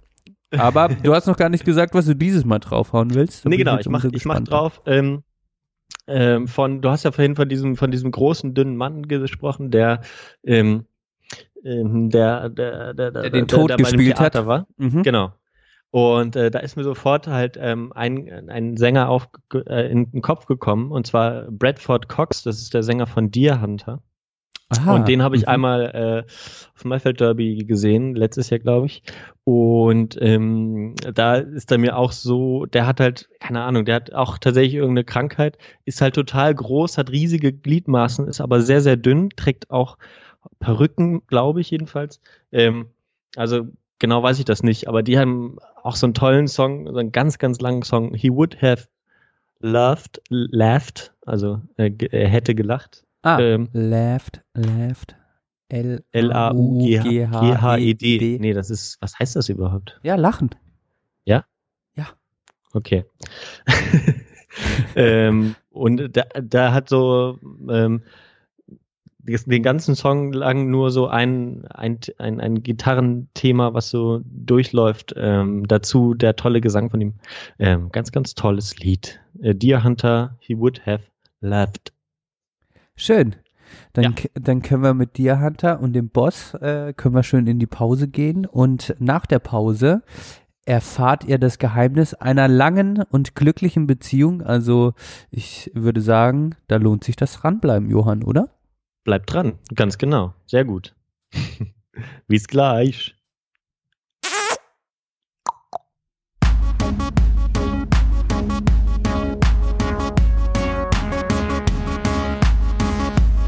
Du hörst die Sprechstunde der Belanglosigkeit.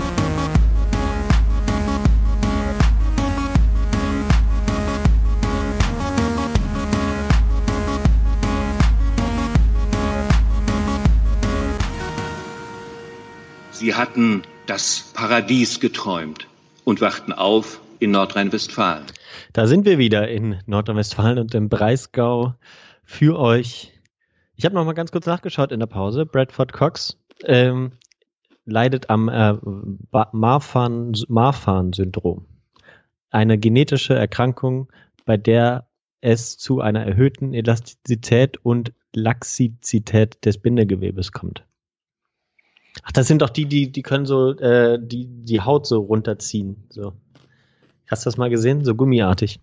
Das ist auch bei äh, Menschen, die mal sehr dick waren und relativ schnell ähm, abnehmen. Die können dann die Haut auch noch sehr lange ziehen. Die können, die können sich quasi nachts dann in ihre Hautdecke legen und schlafen. ich weiß aber nicht, ob das das Marfan-Syndrom ist, aber, ähm, äh, äh, habe ich auch schon mal gehört. Ja. Nur ja, Johann. Zweite, ja. zweite Hälfte, wir sind ein bisschen, merke ich gerade unter Zeitdruck, aber es wird alles ohne Druck ja, äh, doch, passieren. Ähm, wir reden über lange Beziehungen ähm, und verraten äh, unsere Geheimnisse einer langen Beziehung und gleichen die mal noch ab mit geltenden Meinungen von anderen Experten. Man muss ja sagen, Johann, wir zwei sind ja Experten, was lange Beziehungen angeht, denn ja. wir selbst sind beide schon sehr lange in einer Beziehung. Deshalb äh, haben wir ja auch ein Stück des Geheimnisses anscheinend schon dechiffriert. Ähm, sonst wären wir nicht so lange mit unseren Partnerinnen zusammen.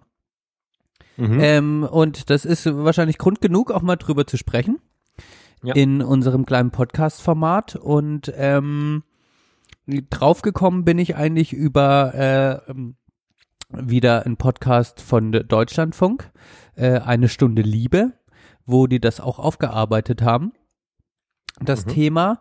Und äh, ja, ich würde einfach mal äh, eine Sektion, die da benutzt wurde, würde ich jetzt für unseren Teil hier äh, äh, benutzen, kombinieren und gucken, was wir, was unser Geheimnis eigentlich so ist, was wir eigentlich so machen in unserer Beziehung und was wir eigentlich davon halten.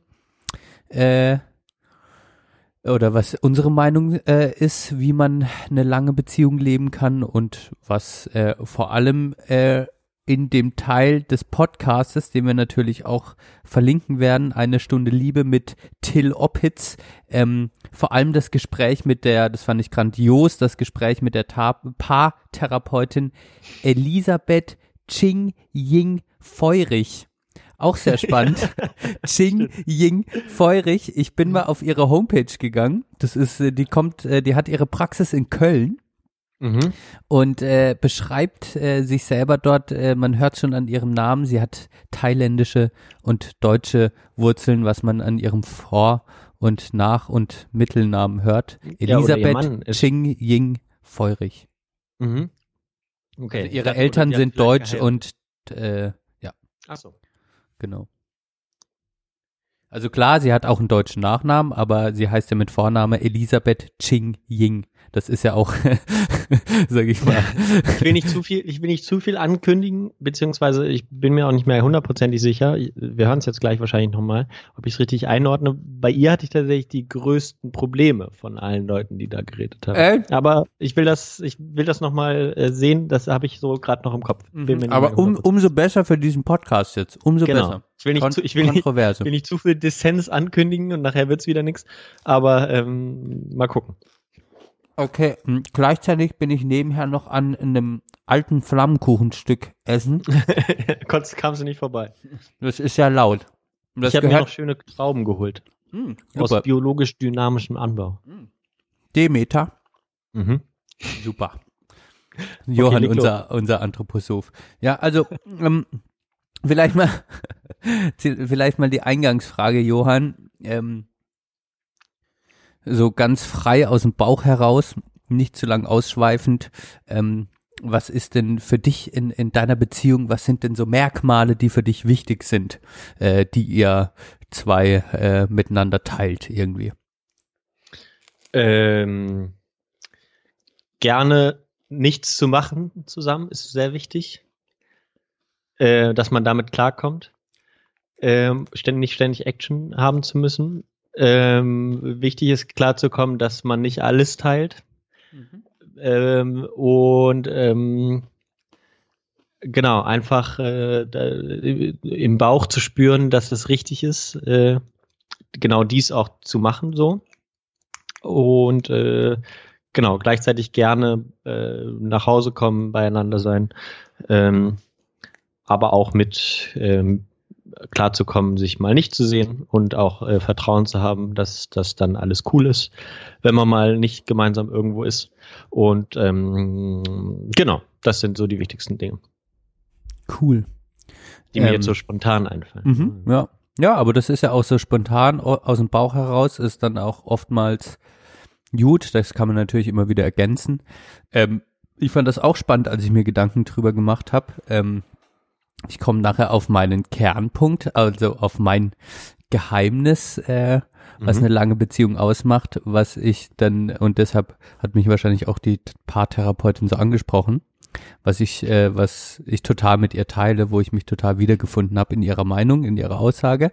Ähm, bei dem Podcast, den ihr ja auch nachhören könnt, eine Stunde Liebe, haben die am Anfang ähm, Lübecker, Lübecker Menschen befragt. Ähm, mhm was die denn so, äh, was, was deren Geheimnis in deren Beziehung ist, was die so sagen. Und ich habe das mal so ein bisschen rausgeschrieben und ähm, äh, zusammenfassend sagen die so ein bisschen, ähm, äh, ich, ich mache ich fasse das jetzt mal zusammen, Spaß und eigener Humor in der Beziehung war für viele wichtig, ähm, gemeinsame Interessen, aber auch die gute, das gute Verhältnis zwischen Nähe und Dis äh, Distanz, dass man also schon Dinge teilt, aber auch jetzt nicht zu eingegrenzt fühlt in der Beziehung. Ähm, auch so Sachen wie äh, sich sein lassen äh, zu können, wie man ist und die Andersartigkeit des anderen zu akzeptieren irgendwie. Ähm, auch Offenheit äh, war ein Thema, das die Leute angesprochen haben, auch bezogen auf das Sexleben, äh, auf die Lust aufeinander, äh, wie man, wie man das ähm, in einer langen Beziehung noch miteinander teilen kann, dass man dann äh, offen ist. Und äh, ja eigentlich so die Freiheit innerhalb der Begrenzung der Beziehung haben viele als sehr wichtig empfunden. Mhm. Also, dass man da seine eigenen Freiheiten hat. Äh, das wäre vielleicht auch wieder Thema Nähe und Distanz. Ähm, ja, und natürlich Wertschätzung, Vertrauen, ja, solche Dinge.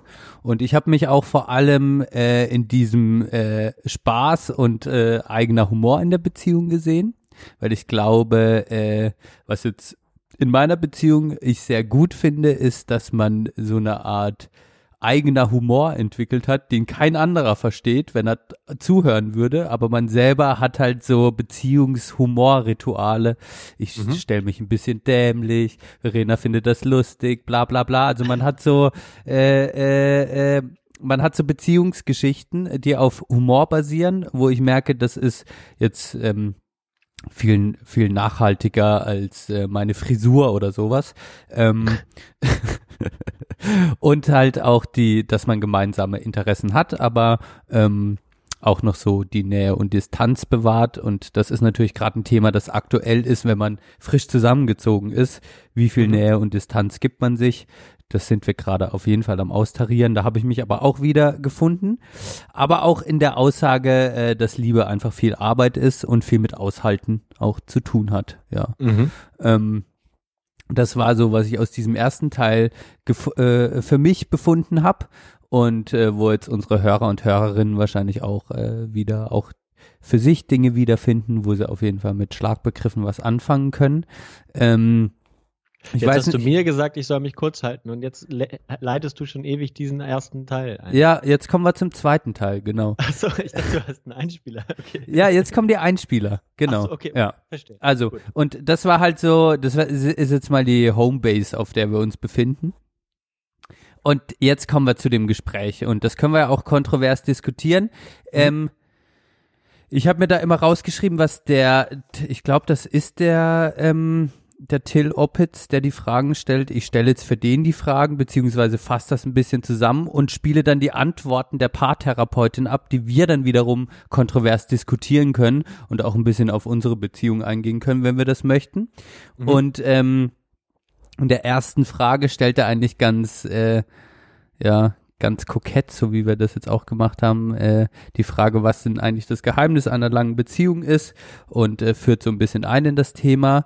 Und äh, das ist jetzt auch die geschnittene, etwas geschnittene Antwort von Elisabeth Ching Jung. Also was ist das Geheimnis einer langen Beziehung? Das Geheimnis. Also es ist so. Grundsätzlich ist es sehr sinnvoll, nicht zu viel das klingt jetzt so ein bisschen unromantisch, aber nicht zu viel von der Partnerschaft zu erwarten. Also viele Menschen erwarten von ihrem Partner, dass er ihnen Sicherheit gibt und Stabilität und stetige, ständige Zuwendung. Und das kann keiner liefern, also auch, also niemand.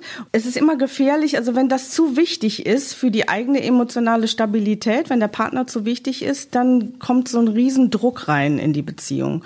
Und es ist eben sehr hilfreich und sinnvoll äh, für die eigene Stabilität zu sorgen, dass man äh, seinen Kram regelt selber und das ist natürlich sehr, sehr umfassend, aber eben umfassend gut für sich sorgt. Und dann hat man eine gute Basis, um eine Liebesbeziehung zu führen. Das heißt, man darf nicht verschmelzen, man bleibt zwei Personen und es ist gar nicht so romantisch wie äh, im Kino? Doch, es ist romantisch, äh, aber die Liebesbeziehung ist eine Herausforderung. ich fand gerade den Schluss ganz gut. Als sie gesagt hat, also es ist doch nicht so romantisch wie im Kino. Und sie sagte, doch, es ist romantisch, aber es ist eine Herausforderung. ähm, mhm. Ja, ähm, also ähm, das Geheimnis scheint eigentlich ganz simpel zu sein. Äh, was ich daraus gehört habe, ist, komm erstmal mit dir selbst klar und dann wirst du auch mit dem anderen klarkommen. Da, ja, richtig. Was, was mir aber nicht genug rausgekommen ist, ähm, ist, ist sozusagen auch das tatsächlich also nicht zu viel, sie sagt nicht zu viel erwarten, äh, nicht alles erwarten aus einer Beziehung, Glück, äh, Geborgenheit, äh, sexuelle Befriedigung, was auch immer alles da so dazugehören kann. Aber was natürlich da fundamental ist und was, glaube ich, vielen fehlt, ist zu wissen, was einem wirklich, was einem sozusagen das Wichtigste ist in der Beziehung. Und das muss man auch für sich erstmal rausfinden. Das kann in der Beziehung passieren. Ähm, wo dann manche sagen, hey, genau, mir ist es wichtig, dass, dass, äh, dass er mich äh, oder sie mich ablenkt äh, in der Beziehung.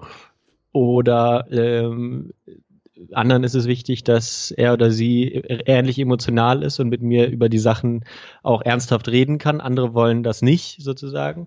Andere finden es dann aber auch schlimm, wenn der, wenn der Partner, die Partnerin dann das so irgendwie abtut, äh, weil sie damit nicht umgehen kann oder er.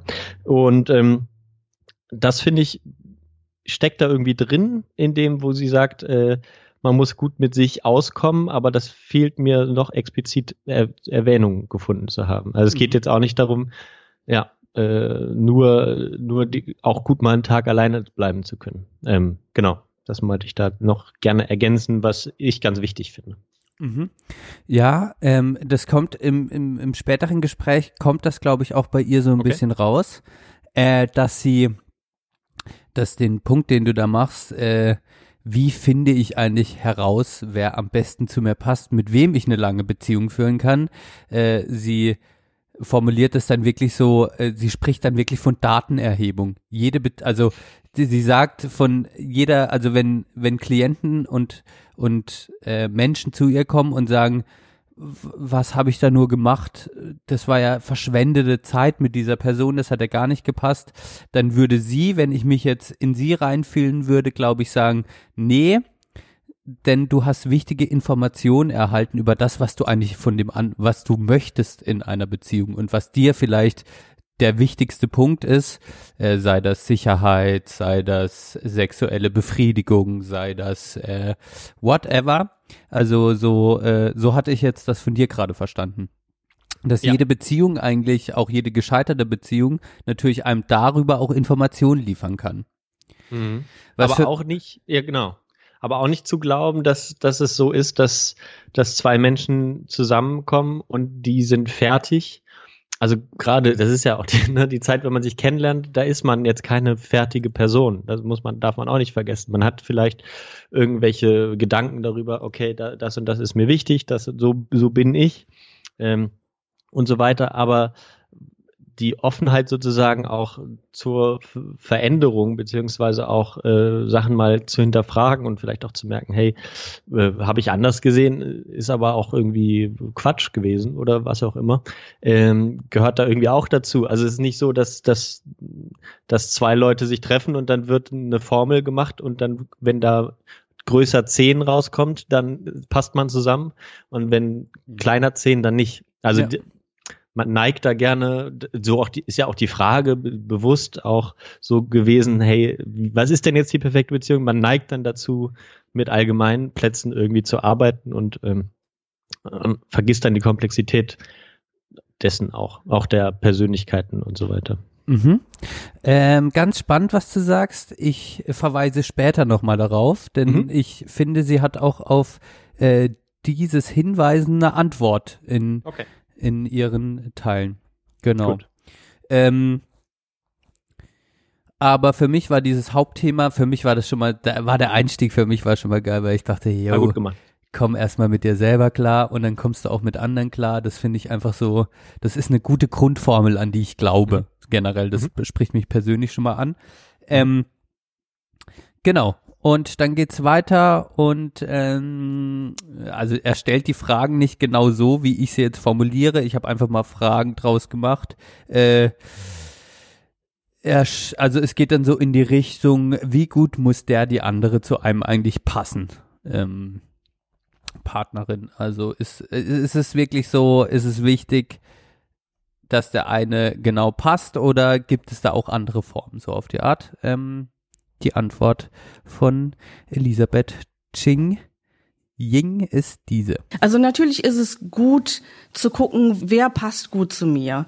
Das ist auch etwas, was eben im Laufe der Jahre über mehrere Beziehungen gut gelernt werden kann. Also ich finde auch immer, jede Beziehung war wertvoll und man konnte wichtige Daten sammeln, äh, was, was Ah ja, da kommt es schon mit den Daten, ja. siehst du. Das mag ich gerne, was nicht so, was passt gut zu mir, was ist mir überhaupt wichtig in der Liebesbeziehung. Von daher ist die Passung schon ähm, etwas, was man sozusagen verbessern kann oder auch gezielter dann nach einem passenden Partner gucken kann. Erstmal für die eigene Stabilität zu sorgen und dann mit dem Partner äh, zu interagieren und nicht sofort vom Partner zu fordern. Das ist eben etwas, was sehr schnell passiert, was sehr üblich ist. Äh, wenn du anders wärst, dann ging es mir viel besser. Mhm. Ja, guter Punkt. Ja, äh, da, also am Anfang des Gesprächs macht sie viel äh, zu diesem Hauptthema, komm mit dir selber klar, äh, verweist sie nochmal darauf. Ähm, aber ich finde in der Antwort, und so sehe ich das persönlich auch, äh, kommt für mich auch schon raus, dass es jetzt man schon durch die anderen Beziehungen merken kann, okay, was welcher Art-Typus passt vielleicht besser, welcher Art-Typus passt vielleicht ein bisschen schlechter zu mir. Aber für mich bleibt da auch eigentlich immer klar äh, äh, raushörbar, dass es jetzt diesen Partner, der perfekt zu einem passt, eigentlich nicht gibt, sondern vielmehr ähm, und so kommt es für mich dann auch im Laufe des Gesprächs immer wieder, es vielmehr halt genau in die Richtung geht, dass äh, Beziehung halt äh, Liebe Arbeit ist und Arbeit bedeutet dann auch mit der Veränderung des anderen klarzukommen, sich vielleicht auch selbst einzugestehen, okay, ähm, der andere hat gerade eine schlechte Phase, jetzt halte ich das aus beispielsweise. Also viel mehr in so eine Richtung gehen, dass man sagt, okay, wir haben eine Base, die passt einigermaßen.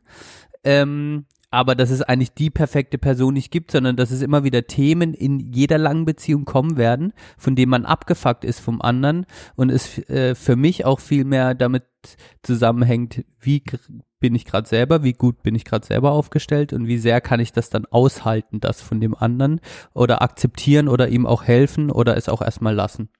So. Weißt du? Mhm. Ja, also, dass die Passung eigentlich keine so große Rolle spielt. Für mich kam nach dem Gespräch raus, ich könnte eigentlich mit jedem zusammen sein, wenn, äh, also nicht, also aus meiner Bubble eigentlich. äh, wenn es jetzt nicht gerade ein Nazi oder sowas ist. Also wenn ja fundamentale äh, äh, Meinungen diametral auseinandergehen, dann würde es nicht klappen, aber befindet man sich in seiner Komfort-Freundeskreiszone, äh, äh, kam für mich nach dem Gespräch raus, ist die Passung nicht so wichtig. Also Passung im Sinne von Interessen und das muss alles passen. Ja, da habe ich ein kurzes Déjà-vu. Ich weiß nicht, ob wir schon mal darüber geredet haben. Ähm, aber tatsächlich die, ja, die große Frage ist ja dann, was das letztendlich im Inneren zusammenhält. Also war, warum, also ne, dann, dann spielt natürlich scheinbar noch eine andere Sache eine Rolle, als ne, nicht, spielen ja dann nicht nur die persönlichen Gleichungen zusammen äh, eine Rolle, wollte ich sagen. Also ne, das geht ja nicht nur darum, dass man auf persönlicher Ebene äh, Meinungs- oder oder so zusammenpasst, sondern es spielt ja dann scheinbar auch noch eine körperliche und auch so eine Art Verfügbarkeit eine Rolle. Ne? Ähm, wollte ich damit sagen. Also deswegen, absolut, deswegen absolut. kann man jetzt nicht sagen, man ist, man kann jetzt mit jedem zusammen sein in, im Freundeskreis, ähm, weil dann ja sozusagen auch die körperliche Passung da sein muss. Ja, so, also vielleicht. natürlich ja. spielt Attraktivität eine Rolle. Ja. Ja, ja. Ja, ja. Gerade gerade am Anfang ist es ja auch was dieses Zusammenspiel. Also ich ich sehe es jetzt auf den Long-Term Relationships. Mhm. Wenn ich jetzt natürlich am Anfang mit einer Person zusammenkomme, dann ist es dieser Chemie-Cocktail aus ich finde die Person attraktiv, sie hat irgendwie was, was äh, anziehend ist, es ist äh, äh, diese ganze, was dann passiert, was dann mich zu der Person äh, hinzieht, ähm, was natürlich jetzt ein ganz anderer Cocktail ist. Also mhm. vor sieben Jahren hatte ich ein ganz anderes Gefühlsinnenleben zu Verena, als ich das, als ich das jetzt pflege. Meinst du, das überwiegt dann irgendwie eher? Ja, wahrscheinlich, ne? Ja, also jetzt sind mir einfach andere Sachen wichtiger. Mhm. Es ist mir mhm. jetzt, es ist jetzt nicht mehr so diese absolute, ich fühle mich attraktiv zu der Person hingezogen, sondern es ist eher so, wow, die Person gibt mir so viel Sicherheit, das kann mal die Mutter meiner Kinder werden. Okay. Weißt du, so, so ja, Geschichten ja. werden ja dann aber, also ich wäge dann auch ab. Also Beziehung heißt für mich auch, äh, also für mich heißt eine lange Beziehung auch einfach gucken, äh, ja, ja, was halt so, was dann auch einfach gut passen könnte, auf lange Sicht mhm. gesehen. Was ein bisschen nüchtern klingt und das mag ich aber so an dieser Elisabeth Ching dass die auch so einen nüchternen Blick auch dann manchmal auf die okay. Beziehung pflegt. Da teilen wir vielleicht was miteinander, ja. Mhm es, also sie sagt ja dann, es ist trotzdem romantisch, also es ist romantisch, aber es ist halt auch eine Herausforderung. Und da gehe ich halt voll mit irgendwie. Herausforderung, aushalten, Arbeit. Also so Begriffe, ja. die man jetzt erstmal nicht mit Liebe verbindet, die verbinde ich voll mit Beziehung und Liebe. Ja. Okay. Ja. Gut, ähm, äh, dann äh, kommt so eine ja, ich glaube, so ein bisschen Klischeefrage, wie sehr soll ich den anderen eigentlich verändern und bringt es was? man merkt eigentlich relativ schnell am Anfang, was man bekommt. Also äh, äh, so, das machen ja Frauen schon mal ganz gerne, so zu versuchen, den, den Mann dann so ein bisschen noch so ein bisschen ummodeln zu wollen oder sich den erziehen zu wollen. Äh, das ist auch nicht ähm, nicht schön und auch nicht erfolgreich. Aber wir halten auch fest, es ist auch normal, auch wenn die Passung stimmt, dass die Verliebtheit, diese völlige Begeisterung am Anfang, diese Verliebtheit irgendwann mal aufhört? Nein, eigentlich nicht. Also das ist etwas, was immer wieder aufkommen kann nur äh, nicht etwas, was so stetig fließt oder wo, worauf man bauen kann oder was man einfordern kann, sondern eben je besser man für sich sorgt und es einem selber gut geht, desto schöner kann man mit, mit dem Partner interagieren und desto mehr kommen auch wieder diese Gefühle auf. Mhm. Ja, so, so, genau, so Verliebtheit als was nicht so statisches zu sehen, das immer weiter nach oben geht, sondern ja. eher als was, wenn man in einer langen Beziehung ist, einfach punkturell auftritt. Ja punktureller Auftritt. In Phasen okay. auch. Man ist ja. mal wieder voll, man ist, man hat so Flashbacks. Oh, das ist jetzt wie am Anfang irgendwie so. Und oder wow, äh, oh, jetzt sehe ich gerade auf einmal. Ich hatte das vor kurzem, da habe ich ein Bild von von Verena gesehen aus ihrer Jugendzeit und ja. ich habe mich auf einmal voll noch, also ich habe dieses Bild gesehen und dachte so, wow, krass. Und in dem Moment war ich auf einmal voll verliebt in Verena. Das war jetzt sehr punktuell, aber ja, ähm, ja so, so äh, das als sowas, ähm, ja nicht sowas als als was so wie sie sagt stetiges zu sehen, sondern, sondern als was punktuell phasenweise auftretendes. Und dazwischen ist es halt dann auch wieder Arbeit, aushalten, dass man das Gefühl nicht immer hat, zum Beispiel. Ja, den Rausch. Das ist ein guter Punkt. Da kann ich gar nicht viel hinzufügen. Stimme ich zu. Gut. Ähm, Und das, genau, damit klarzukommen. Auch, genau, damit klarzukommen. Mhm. Also die, das halt dieses Aushalten, diese die diese Beziehung als etwas zu sehen, wo das hat mal meine Mutter ganz schön zu mir gesagt, wo es oft so ist, dass eine Person, ein Partner, Partnerin eher ein bisschen voranschreiten muss und der andere etwas zurückhinkt und es selten vorkommt, dass beide auf dem gleichen Level sind. Mhm. Mhm. Und das fordert natürlich immer von der, das fordert auch immer ein bisschen von einer anderen Person und das auch auszuhalten, dass man da gefordert wird und weiß aber im Hinterkopf, dass es auch wieder anders kommen wird im Laufe ja. der Zeit.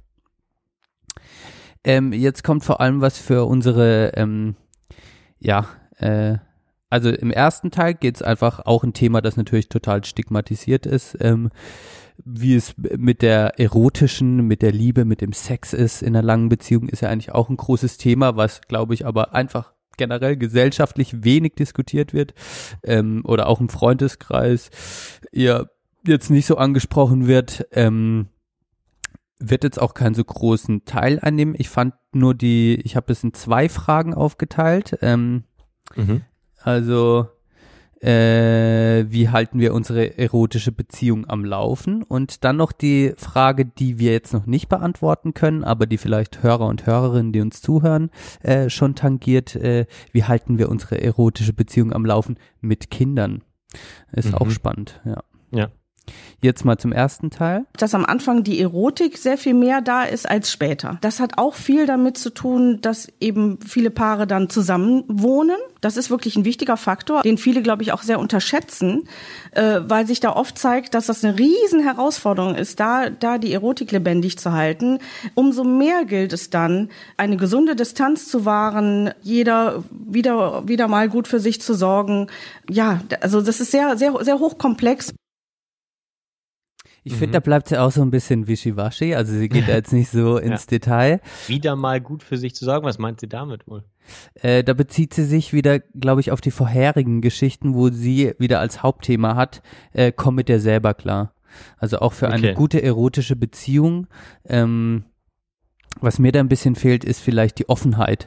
Das Thema der Offenheit. Also ich finde, Sex hat auch viel mit Offenheit zu tun und äh, wenn das mal eingeschlafen ist, das auch anzusprechen und zu fragen, was brauchst du eigentlich gerade und ähm, ja, da kommt sie später drauf, das finde ich auch sehr spannend, auch mal zu sehen, wenn gerade beide äh, es im Bett ein bisschen eingeschlafen ist, aber auch nicht so Bock haben, das dann auch nicht als krankhaft zu empfinden, sondern sagen, mhm. das ist halt auch wieder gerade eine Phase in unserer Beziehung und auch das kann sich wieder ändern. Also das ein bisschen so die Ruhe bewahren, auch in solchen Themen. Ist, glaube ich, eine wichtige, ja. für mich wichtige Geschichte auf jeden Fall. Ja, ja. und auch gerade, ich glaube, das ist auch was, was es letztens auch, äh, irgendwie hatte einen Artikel geschrieben, irgendeine Schauspielerin, ach so, ähm, diese französische, äh, habe ich den Namen vergessen, suche ich vielleicht gleich mal raus. Ähm, die hat eigentlich gesagt, ähm, also das auch vielleicht sogar als eine, als eine Erleichterung zu empfinden, dass man das nicht mehr so hat, äh, finde ich eigentlich auch legitim. Ähm, ich glaube, es gibt Leute, die, die so Dauer äh, und auch bis ins hohe Alter sexuell äh, sind und so. Aber ich finde das eigentlich eine Erleichterung, dass das nicht ständig eine Rolle spielt, äh, anders als man das, wenn man in die Pubertät kommt oder so, wo es dann natürlich automatisch so ist, wenn man ehrlich ist, äh, genau. Und das vielleicht sogar als positiv zu empfinden, dass man auch mal ganz, ganz in, in Ruhe irgendwie da, genau, nur genau Zweisamkeit auch anders genießen kann. Ja, absolut. Also auch das, äh, solange das in dem Be Beziehungskonstrukt halt auch kommuniziert werden kann und dann auch äh, der eine mal fragen kann, du bist eigentlich gerade zufrieden mit dem Sexleben oder ist dir das zu wenig, fehlt dir das was, fehlt dir da was, dann wird ja in dem Moment auch der Raum geschaffen, da offen kom drüber kommunizieren mhm. zu können. Mhm. Und, äh, und dann, wenn beide dann merken, hm, wir brauchen eigentlich gerade gar nicht so viel, dann ist es ja in dem System der Beziehung nicht irgendwie pathologisch oder wird als komisch empfunden, vielleicht mhm. für die Außenwelt, aber in der Beziehung selbst nicht und dann ist es ja was Erleichterndes. Also ja. da fehlt mir vielleicht von ihr ein bisschen der Bezug auch nochmal das äh, zu kommunizieren irgendwie. Mhm. Ja, die, ja, die, die, ja. Dann in, in der, da geht sie dann äh, äh, mit Kindern noch drauf ein, das fand ich auch sehr spannend. Ähm, mhm. schieße ich mal hier raus. Da muss auch nicht alles reingepackt werden. Also wenn da die Erotik nicht so stimmt, ganz ehrlich, oft ist es auch so, dass bei Paaren, die Kinder bekommen, die Erotik von Anfang an gar nicht so riesig groß im Vordergrund stand, sondern da wird nach einem Partner gesucht, der Sicherheit vermittelt, der irgendwie, ja, mit dem es so passt, mit dem man sich das vorstellen kann. Und dann reicht das auch erstmal. Man kann Finde ich einen ganz geilen Punkt. Also denkt man nicht so drüber nach, aber kann ja auch wirklich der Beweggrund einer Person sein. Ja. Du bist jetzt nicht der erotisch Anziehendste oder die erotisch Anziehendste, aber du bist halt irgendwie toll in deinem Gesamtpaket und als Mutter oder als Vater und dann auch nicht erzwingen. Viele Paare machen sich furchtbar un unglücklich damit, weil sie eben denken, ach, das müsste doch anders sein und warum ist es nicht so? Und nein, wenn es nicht so ist, also natürlich kann man versuchen, das, was da ist, zu zelebrieren und wirklich zu hegen und zu pflegen wie so ein zartes Pflänzchen. Aber wenn es nicht so ist, dann ist das auch okay und dann kann man als Paar auch andere Lösungen finden. Ja, also das geht ja auch noch mal ein bisschen in die Richtung, die du angesprochen hast.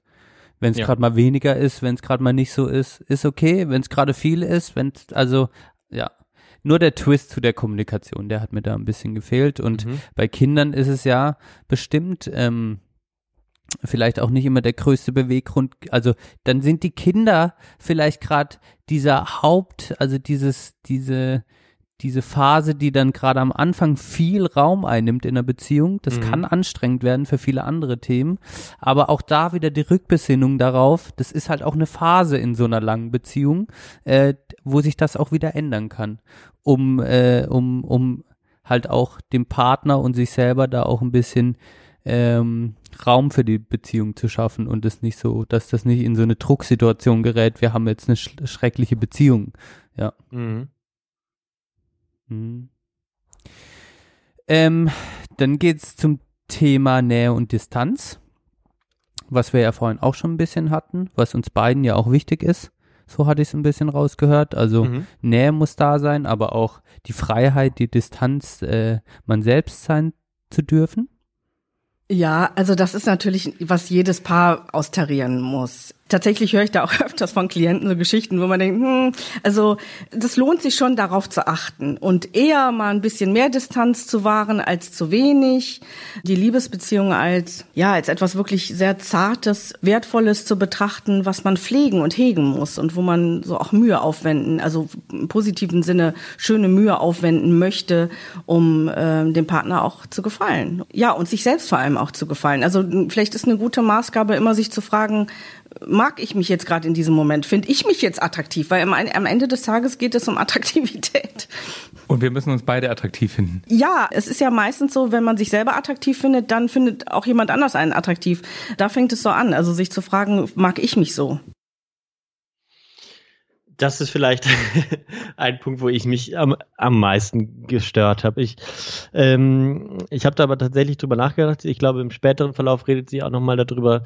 Äh, genau, ich glaube, du hast jetzt abgeschnitten. Sie redet dann noch darüber, man kann dann drüber nachdenken, ob man, äh, wenn man im Badezimmer ist, der andere duscht, ob man dann zwangsläufig daneben kacken sollte mhm. ähm, oder was auch immer. Aber andererseits ist es ja auch völlig Quatsch, das zu sagen. Also an, andererseits, wenn, wenn ich äh, morgens aufstehe und mich im Spiegel angucke, finde ich mich selten attraktiv. Mhm. Trotzdem wohnt man nun mal zusammen. Und ich kenne halt auch äh, Beziehungen, wo das so läuft, dass die Frau morgens äh, vor allen anderen aufsteht und sich schminkt und man darf, dass man sie nicht sieht, ungeschminkt. Sowas gibt's halt auch äh, wo ich mich dann halt super unwohl fühlen würde.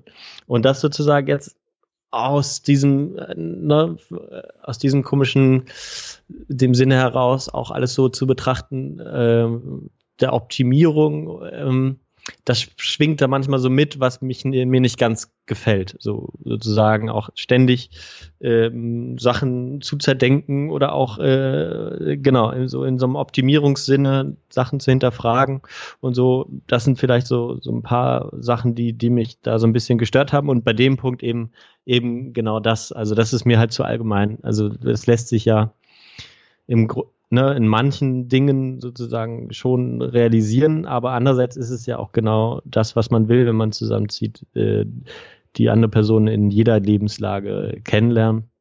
Wie gesagt, ob das jetzt auf dem Klo sein muss, kann man drüber streiten. Ähm, ist mir tatsächlich dann auch mal aufgefallen. Das ist bei uns so, hat sich so ein bisschen eingegroovt. Ähm, nachdem ich das gehört habe, habe ich es nochmal hinterfragt und dachte auch so, ja, muss eigentlich auch nicht sein, so dass man unbedingt sich immer gemeinsam abends fertig machen muss im Badezimmer oder was auch immer.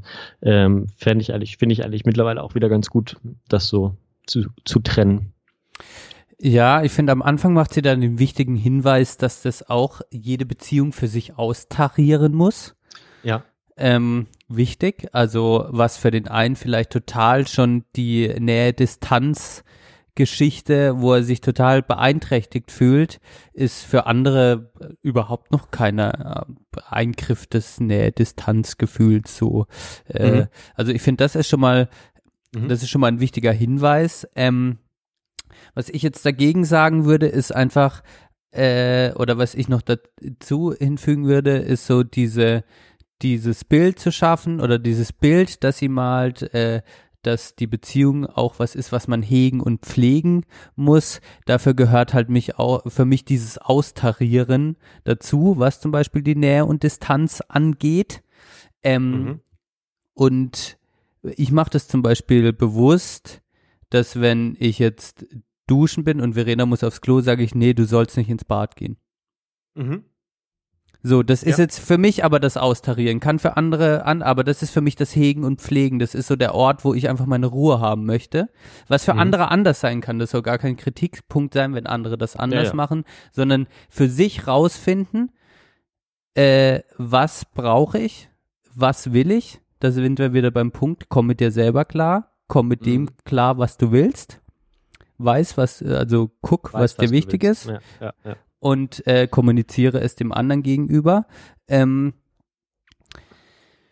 und das mit der Attraktivität, da verstehe ich jetzt äh, nicht nur, also das mit der Freundin, das wäre jetzt auch, wenn, wenn man quasi das Gefühl hat, ich muss mich für den anderen schminken, weil sonst würde er mich hässlich finden. Ich glaube, mhm. da muss noch viel kommuniziert werden in der Beziehung, äh, damit die Person sich so wertschätzt, dass sie sich auch ohne Schminke zeigen kann. Aber da würde ich auch zu den Menschen sagen, komm erstmal mit dir selber klar.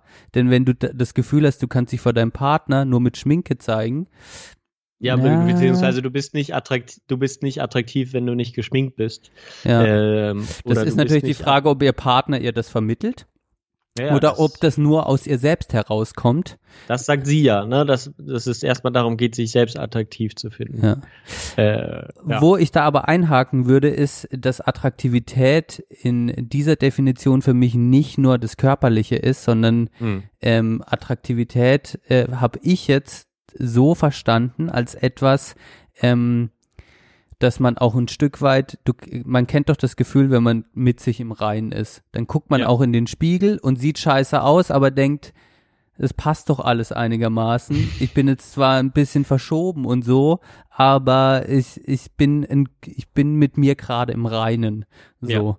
Und ähm, manchmal ist man, sieht man super gut aus und guckt in den Spiegel und könnte anfangen mit heulen, weil man alles so schrecklich findet, weil so viele Dinge gerade in einem lasten.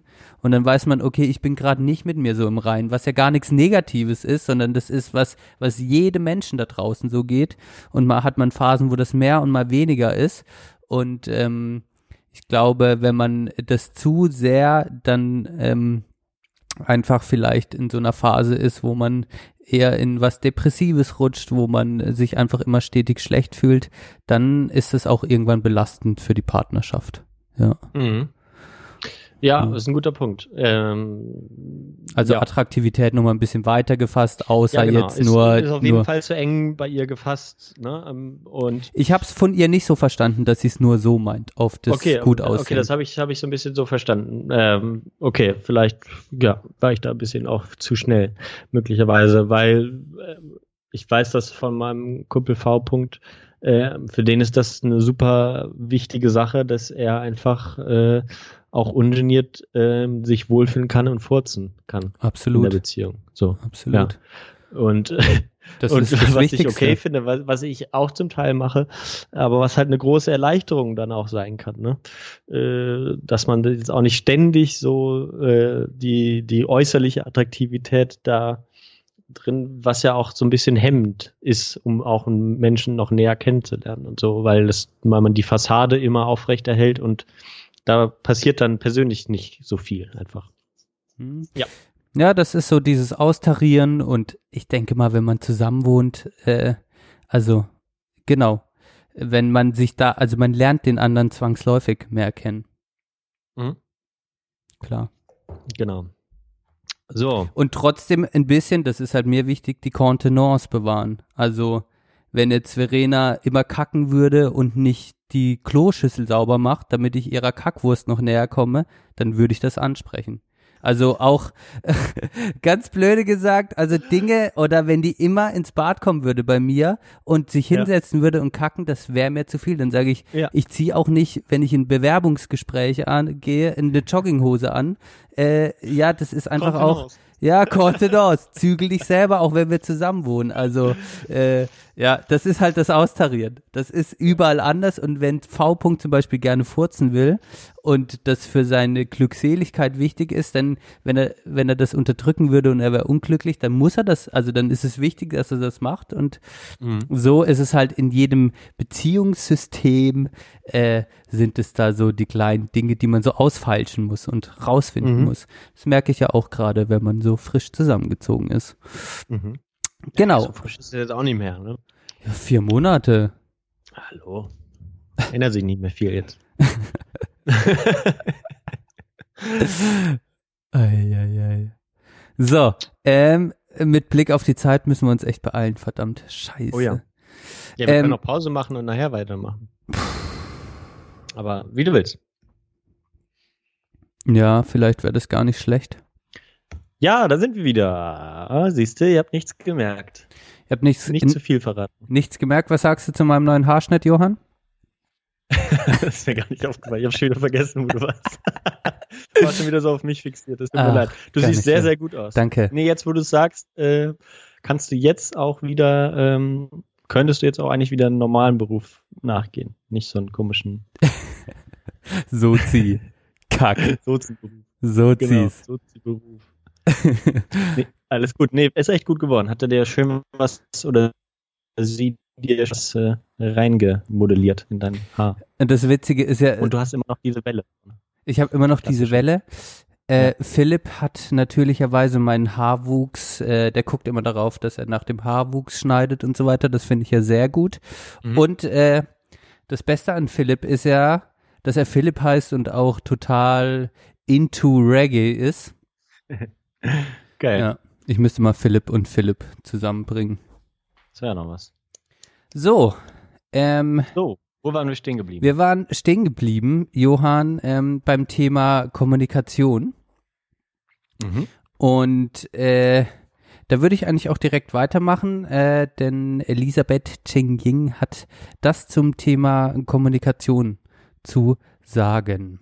Kommunikation ist natürlich sehr wichtig. Nur bei der Kommunikation ist noch wichtiger das Timing. Also wann sage ich was, natürlich auch wie sage ich etwas. Und da ist es sehr sinnvoll und hilfreich, gut vorher zu überlegen, ist das wirklich etwas, was nicht mit mir zu tun hat, was ich eigentlich für mich selber regeln möchte, ne? also Thema Stabilität und so weiter. Wenn es wirklich etwas gibt, was ich dem Partner sagen möchte, einen wirklich guten Zeitpunkt dafür zu wählen, wo man sich mit sich selbst gut fühlt, wo man denkt, der Partner ist in einer ganz guten Stimmung. Wo man Zeit hat, um zu reden und nicht auf dem Weg zum Supermarkt. Unbedingt. Und sonst wirklich diszipliniert äh, das zurückzuhalten und nicht damit rauszuplatzen und, und zu denken, ja, aber das gehört jetzt eben, das, das will ich jetzt aber geklärt haben. Ja, soll ich dazu was sagen? Also ja, ich habe es mir ja noch mal kurz angehört, ähm, jetzt in der Pause. Genau diese Stelle auch. Mm, mm, man muss sagen, ja, natürlich. Ich will das nicht von der Hand weisen. Sie hat die, sie hat viel Erfahrung gemacht und so. Leute gehen da tatsächlich ja hin zur Paarberatung. Ähm, können wir auch noch mal drüber reden, äh, ob das Sinn, ob das so cool ist oder sinnvoll, äh, wie auch immer.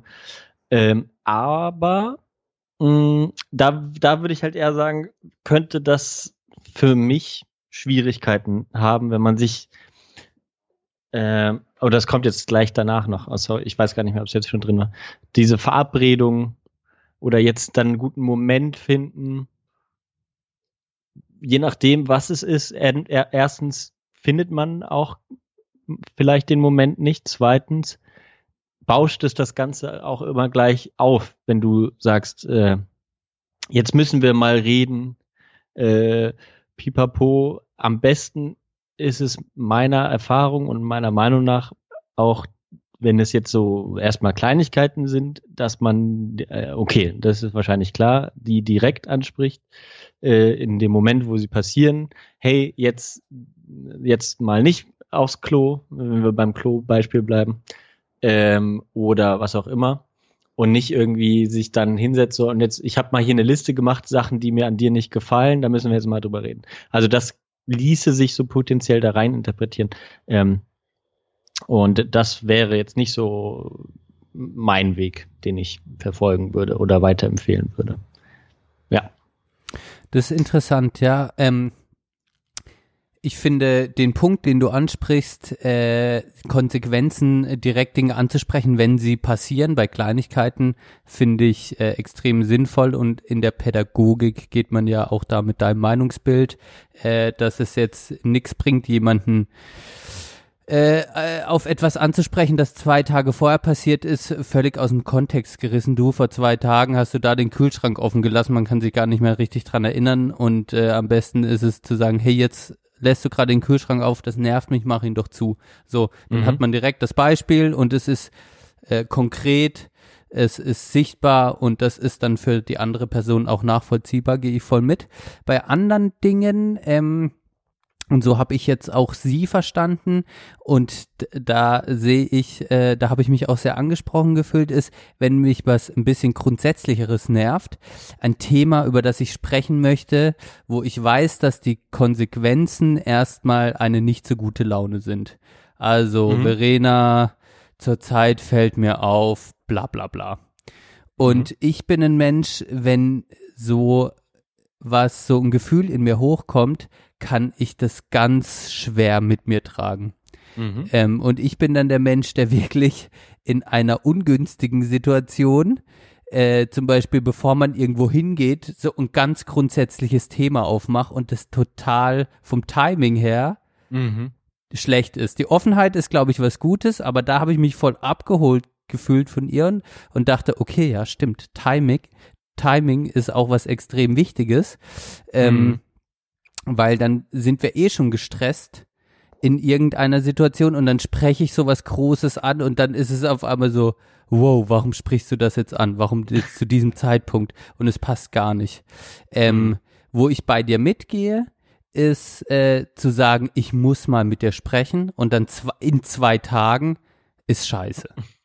Aber einen Moment ja. zu finden, wo man jetzt spürt, oh, wir liegen gerade beide auf der Couch, wir sind entspannt, es ist schön, wir sind uns nahe, wir sind nicht in einem Streitmodus. Es ist mhm. jetzt die Basis, wo ich offen sein kann, um auch was Negativeres anzusprechen, ohne dass es direkt gleich, äh, da, wo das Timing einfach stimmen könnte. Das wäre jetzt gar nicht für mich so was, ich spreche es vorher an, sondern ich fühle jetzt den mhm. Moment, es ist ein guter, wir sind entspannt, es ist was Gutes, ein guter Flow, jetzt kann ich auch was ansprechen, wo die Konsequenzen erstmal dafür sorgen, dass die Stimmung vielleicht danach nicht mehr so gut ist, aber der Moment viel passender ist, wie wenn es eh schon aufgebauscht ist oder zu wenig Zeit ist, um das dann zu besprechen. Sehr guter Punkt. Ja, also möglicherweise ist das eben auch gut, sich immer so ein bisschen Zeit zu lassen mit Sachen, die man vielleicht ansprechen will, ähm, weil die auch einfach vielleicht ein paar Tage später auch schon nicht mehr so wichtig sind. Ne? Ähm, das sind ja auch dann, ja, also äh, besser als wenn man jetzt die ganze Zeit äh, nur Sachen rumkritisiert ist, ne? wenn man mal einen schlechten Tag hat oder was auch immer, dann stören einen Sachen mehr. Ähm, ja, okay. Ich finde, das ist auch der Punkt, wo sie sagt, immer erstmal überlegen, liegt es jetzt gerade an mir oder liegt es an dem anderen? Mhm. Das ist immer dieses, also bevor man auch was kommuniziert, was einen stört, vielleicht nochmal die, diese Rücküberlegung für einen selbst. Äh, kann das auch gerade an, an, an meiner Stimmung lieben, äh, liegen? Komme ich in einem größeren Sinne gerade mit mir selbst klar? Äh, oder ist es eigentlich so, ich hatte einen schlechten Tag, bin eh gereizt, projiziere das auf den Partner und eigentlich kann der gar nichts dafür? So. Ja. Also erstmal immer diese Überlegung, bevor man dann äh, in die Offenheit, in die Kommunikation tritt. So habe ja. ich sie aber auch verstanden, die. Das äh, stimmt. Ja, genau. Das finde finde ich aber auch einen wichtigen Punkt. Ich merke das generell so als praktisches Beispiel. Ich komme aufgeladen von einem Arbeitstag, Verena kommt aufgeladen von einem Arbeitstag. Äh, und, dann sitzt, und dann sitzt man beim Abendessen und ich sage, warum willst du jetzt so schnell was kochen? Ah, ich will jetzt erstmal chillen und sie, äh, ich hab Hunger.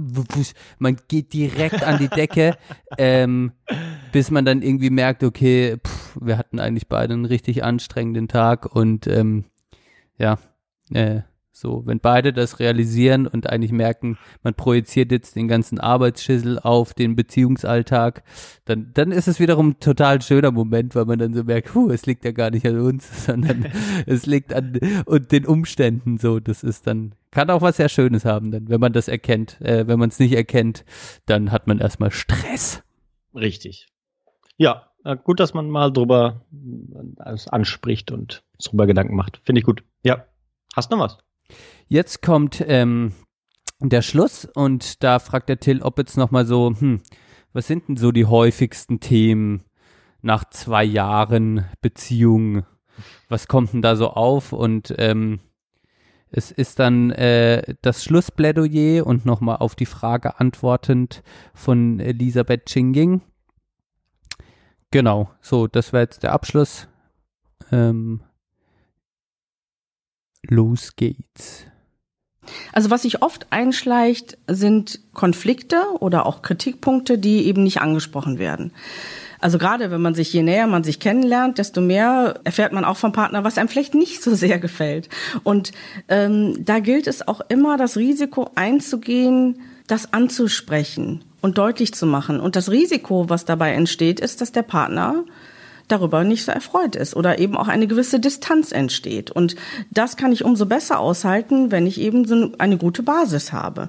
Das ist, was ich meinte mit dem Tanz. Also wenn, wenn man vielleicht selber mal sozusagen das Bedürfnis hat, sich zu entfernen, weil man gerade einfach das gar nicht so echt fühlt, die Nähe, ist es sehr sinnvoll zu sagen, ich, ich gehe einen Schritt zurück gerade, so, weil so fühle ich mich gerade. Dem Partner dadurch auch einen Anreiz zu geben, darauf zu reagieren, der dann sehen kann, oh, okay, sie geht was zurück, was ist los? Den Partner auch her herausfordern und Wachstumsimpulse dadurch geben. Heißt das, wir müssen eben auch mal aushalten, wenn eine Beziehung gerade mal nicht so dolle ist, man sich nicht so gut versteht, da mal auch mehr Distanz ist? Das gilt es auszuhalten und eben wirklich bewusst und überlegt zu reflektieren, was möchte ich ansprechen, was für Impulse möchte ich geben, zeige ich wirklich meine bestes, meine beste Seite, mein bestes Ich, bin ich wirklich erwartungsfrei, was mag ich schenken, ja, ihm wirklich liebevoll und aufmerksam zu begegnen wieder. Aber schon auch eigene Bedürfnisse benennen? Ja, schon, aber da ist eben wirklich die feine Linie zu beachten, wo es dahin geht, ich brauche dich, um mich zu stabilisieren. Das ist nicht etwas, was man einfordern kann. Das ist Liebe ist ein Geschenk. Und äh, es gibt ein schönes französisches Sprichwort, das heißt, die, die Liebe ist ein Kind der Freiheit. Man kann es nicht einfordern und nicht erzwingen. Ich bin gerade ein bisschen gedanklich abgeschweift währenddessen, deswegen äh, weiß ich nicht mehr ganz. Ist, ist da auch diese, äh, diese Sache mit dem, äh, dem anderen mehr anmerken lassen, äh, da, was einem stört und auch irgendwie äh, zur Handlung zu bringen, dem Partner, oder kommt das noch danach? Nee, nee. also ich, das hatte ich jetzt schon so verstanden, äh, mhm. während ihrem Plädoyer, dass ähm, sie auch sagt, okay, ähm, dass man dem anderen auch äh, mal zeigen kann, wenn man sich distanziert hat, damit mhm. äh, man dem Partner oder Partnerin auch wieder die Möglichkeit gibt, darauf zu reagieren. Und mhm. äh, ja, das ist sicher sehr, eine sehr, das ist herausfordernd. Ich finde das auch schwierig. Also ich, ich finde das super. Ich finde, äh, ich finde das, glaube ich, nicht super. Ähm, sozusagen, weil man sich äh, die Gefahr besteht, dass man sozusagen irgendwas stört einen oder beziehungsweise man entfernt sich irgendwie. Okay, das ist ein bisschen der Unterschied, aber es geht manchmal auch Hand in Hand. Ähm, und wenn man das anspricht, gibt man dem anderen die Möglichkeit, daran zu arbeiten. Wenn man aber sozusagen in so einer er Erwartungshaltung bleibt und die, die äh, sehe ich, da sehe ich die Gefahr, dass die entsteht. Der, er muss das oder sie muss das ja mal merken jetzt langsam. Ähm, sehe ich nicht, dass das von der anderen Person so kommt automatisch. Und das sehe ich halt sehr problematisch dann wiederum. Ähm, dass man irgendwas erwartet ähm, und das kommt dann nicht, aber man spricht es auch nicht an und dann entsteht Frust. Finde ich komisch. Ich würde es anders formulieren. Ich würde sagen, es ist, man ist auf einem sehr hohen Level, wenn man dem anderen, weil die Basis stimmt, zeigen kann, dass man sich gerade eher etwas distanziert auf der anderen Seite aber erwartungsfrei ist und wenn man sich distanziert, dann nicht von dem anderen direkt erwartet, jetzt muss er sein ganzes Leben ändern, damit ich mich wieder annähern kann, sondern dass man auch diese Erwartungsfreiheit erstmal von sich ablegt und eigentlich mhm. nur sagt, ich habe mich gerade distanziert. Das ist der Ist-Zustand und es gilt es jetzt erstmal in unserer Beziehung auszuhalten ohne die direkt die Erwartung zu haben, dass wir uns am nächsten Tag, weil ich das gesagt hab, habe, wieder nah sein müssen, sondern einfach nur auf einer Basis äh, seine seine Kommunikation führt, wo man äh, dem anderen auch zeigen kann, ich bin gerade weiter weg, damit ist es nachvollziehbar für die andere Person, aber mhm. gleichzeitig nicht die Erwartung in einem hegt, morgen muss wieder alles gut sein, sondern ja. eigentlich die Erwartung hat, wir haben das ist gerade in unserer Beziehung so und mal gucken, was ja, dann passiert. ist das was, wo man, äh, wo man äh, gemeinsam dran arbeitet oder eben nicht. Und da, das kann ich deswegen halt nicht ganz nachvollziehen, das so anzugehen. Weil wenn das von einer Sache ist, dass du dich persönlich distanzierst und das Gefühl hast, die andere Person kann da nichts für, dann ist das okay, dann kannst du das mit dir ausmachen. Wenn du das Gefühl hast, da muss aber auch von dem anderen auch was kommen, dann finde ich, kannst du schlecht erwarten, dass die andere Person so irgendwie auf dich zugeht oder irgendwie, da hatte sie ja irgendwie diesen, diesen Handlungsdruck erhöht oder was auch immer, die hatte dieses komische neoliberale Wort da benutzt, wo ich, was ich halt ein bisschen schwierig fand und deswegen Wachstum da kann ich hat einfach sie benutzt, Wachstum. Wachstumsmöglichkeiten für die Beziehung. Ja, Wachstumsmöglichkeiten eröffnen. Ohne Kommunikation. Also man könnte ja, sagen, aber, hey, aber, aber das Wort Wachstum ist jetzt für dich neoliber neoliberal nein, geframed. Also du kannst das ja, Wort Wachstum ja auch, sage ich mal, positiv frame und sagen, Wachstum, du könntest auch was anderes dafür sagen. Ja, du, dass du willst das ja irgendwie triggern, als wäre das, als wäre das irgendwie, äh, als wäre es irgendwie ein einen Hund oder so. Äh, also das höre ich da so ein bisschen raus und das gefällt mir einfach nicht. Also. Mhm. Ich, ich verstehe den Punkt gerade noch nicht genau, den, der, der nicht gefällt. Also es ist, dass, mhm. dass die Beziehung die Beziehung kann nur wachsen, meiner Meinung nach, wenn du, wenn, wenn du was siehst, was irgendwie genau, also irgendwas erkennst, wo es Problem, Probleme gibt zwischeneinander, dann kann sie nur wachsen, wenn man darüber redet ähm, und nicht irgendwie so in so einer Erwartungshaltung bleibt, beziehungsweise versucht irgendwie Wachstumsimpulse beim anderen zu wecken. Und mhm. nonverbal ah, oder wie ich, auch immer. Ich, ich weiß, also welchen Punkt du zu zeigen, man entfernt sich gerade, ohne das irgendwie zu besprechen höre ich da halt irgendwie so raus und das gefällt mir deswegen. Halt okay, du. Äh, nicht mein Vorgehen und ich kann noch nicht sehen, dass das sinnvoll ist. Okay. Ähm, ja, da sind wir unterschiedlicher Meinung. Ich, ähm, äh, ja, das ist so. Ich, ich mhm. habe sie nicht so verstanden, dass sie sagt, das nehme ich als Mittel, damit der andere wachsen kann und unsere Beziehung optimiert wird. Mhm. Äh, mache ich das als Methode, sondern wenn man sich distanziert, ist es im Zuge der offenen äh, Kommunikation äh, sinnvoll zu sagen, ich distanziere mich gerade, weil dann irgendwas im Raum ist, das das erklärbar macht. Ja, aber du kommunizierst, kommunizierst das ja nonverbal. Nee, du kannst ja einfach sagen, äh, ja, wahrscheinlich kommunizierst du das auch nonverbal, aber in einem guten Moment sagt man, hey, hat, hm? sagt sie das doch, aber sie sagt doch, dass man das nonverbal kommuniziert, dem anderen zeigen, dass, dass man sich distanziert und nicht ansprechen, dass man sich distanziert. Das ist, finde ich, genau der Punkt, den sie sagt und den ich anders sehe. Ich äh, habe das so verstanden, dass sie damit auch meint, dass man kommuniziert und nicht nur quasi so indirekte Botschaften okay. sendet. Das wäre ja natürlich extrem kontraproduktiv. Also okay, das, das wäre ja, so okay. äh, äh, das wäre ja dieses Beispiel, äh, man ist ganz banal, man ist angepisst, dass der andere nie aufräumt. Ja. Und dann räumt man für ihn auf und macht vielleicht ein bisschen, äh, sag ich mal, äh, Juckpulver in, in seine, in seine Hemden, damit er dann, wenn seine aufgeräumten Sachen sich dran juckt und was, also das wäre, also ja. also not, also indirekte Kommunikation ist, glaube ich, Okay, immer, nee, dann sind wir eigentlich auf dem gleichen Punkt. Wir ja. haben es irgendwie anders verstanden. Vielleicht hab, wollte ich es auch da so reinhören. Ähm, ja. Sie benutzt Vielleicht. natürlich Vokabeln des, ähm, das sehe ich auch. Äh, sie benutzt Vokabeln, äh, die man jetzt auch, äh, die auch ein Wirtschaftsunternehmen benutzen könnte. Die Frage ja. ist nur, wer hat die Vokabel missbraucht, das Wirtschaftsunternehmen oder sie? Ja. Da muss man das Framing checken.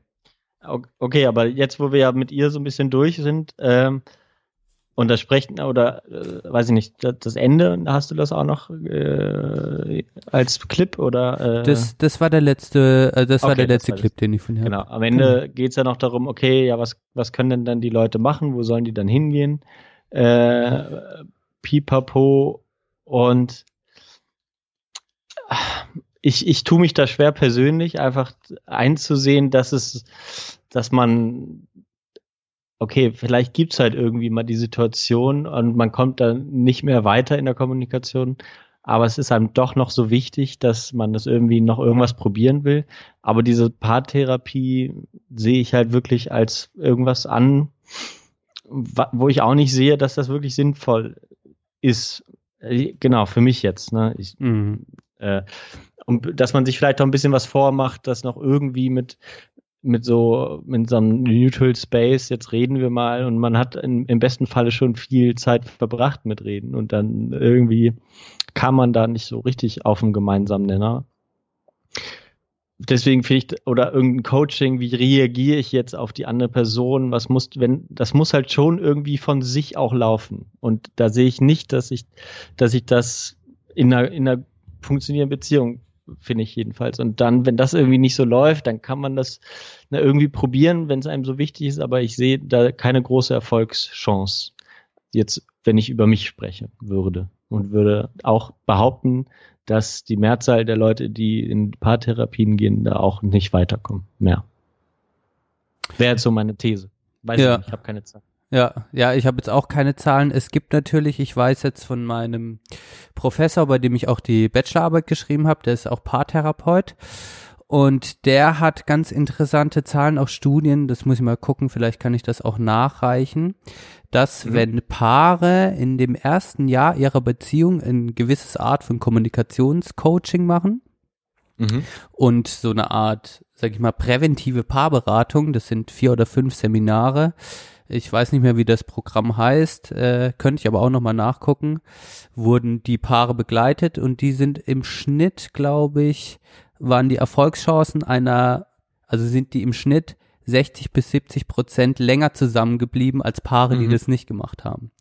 Also es gibt ja. Studien, wo, äh, äh, sage ich mal, Paartherapeuten und so weiter gewisse Kommunikationswege präventiv, wo das begleitet wird, wo man das nachgucken kann, wo das Erfolg hat. Natürlich ist der Vol äh, Erfolg immer davon geprägt, dass man sich erstmal darauf einlassen kann. Mhm. Ich finde es genau. nicht schlecht, dass es sowas wie Paartherapie gibt.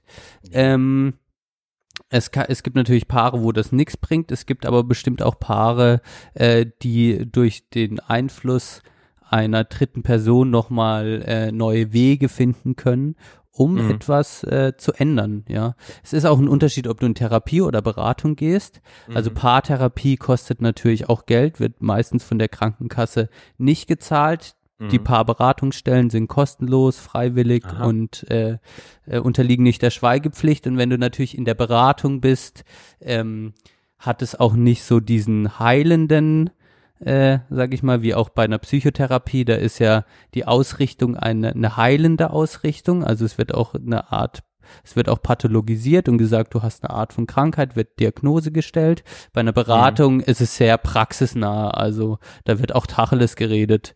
Und, ja, da geht es dann ähm, sicherlich auch nochmal um, um andere Themen, ne? also um Kinder oder irgendwie. Ja, du machst es immer so, du machst es mhm. immer so, der äh, Paarberater äh, gibt jedem gleich viel Redeanteil, ist ja auch immer wichtig, beispielsweise.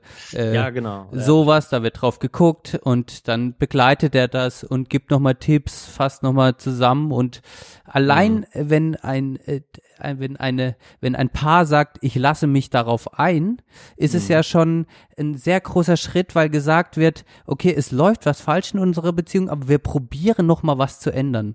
Mhm. Allein wenn man zusammen in so eine Beratungsstelle ja. geht.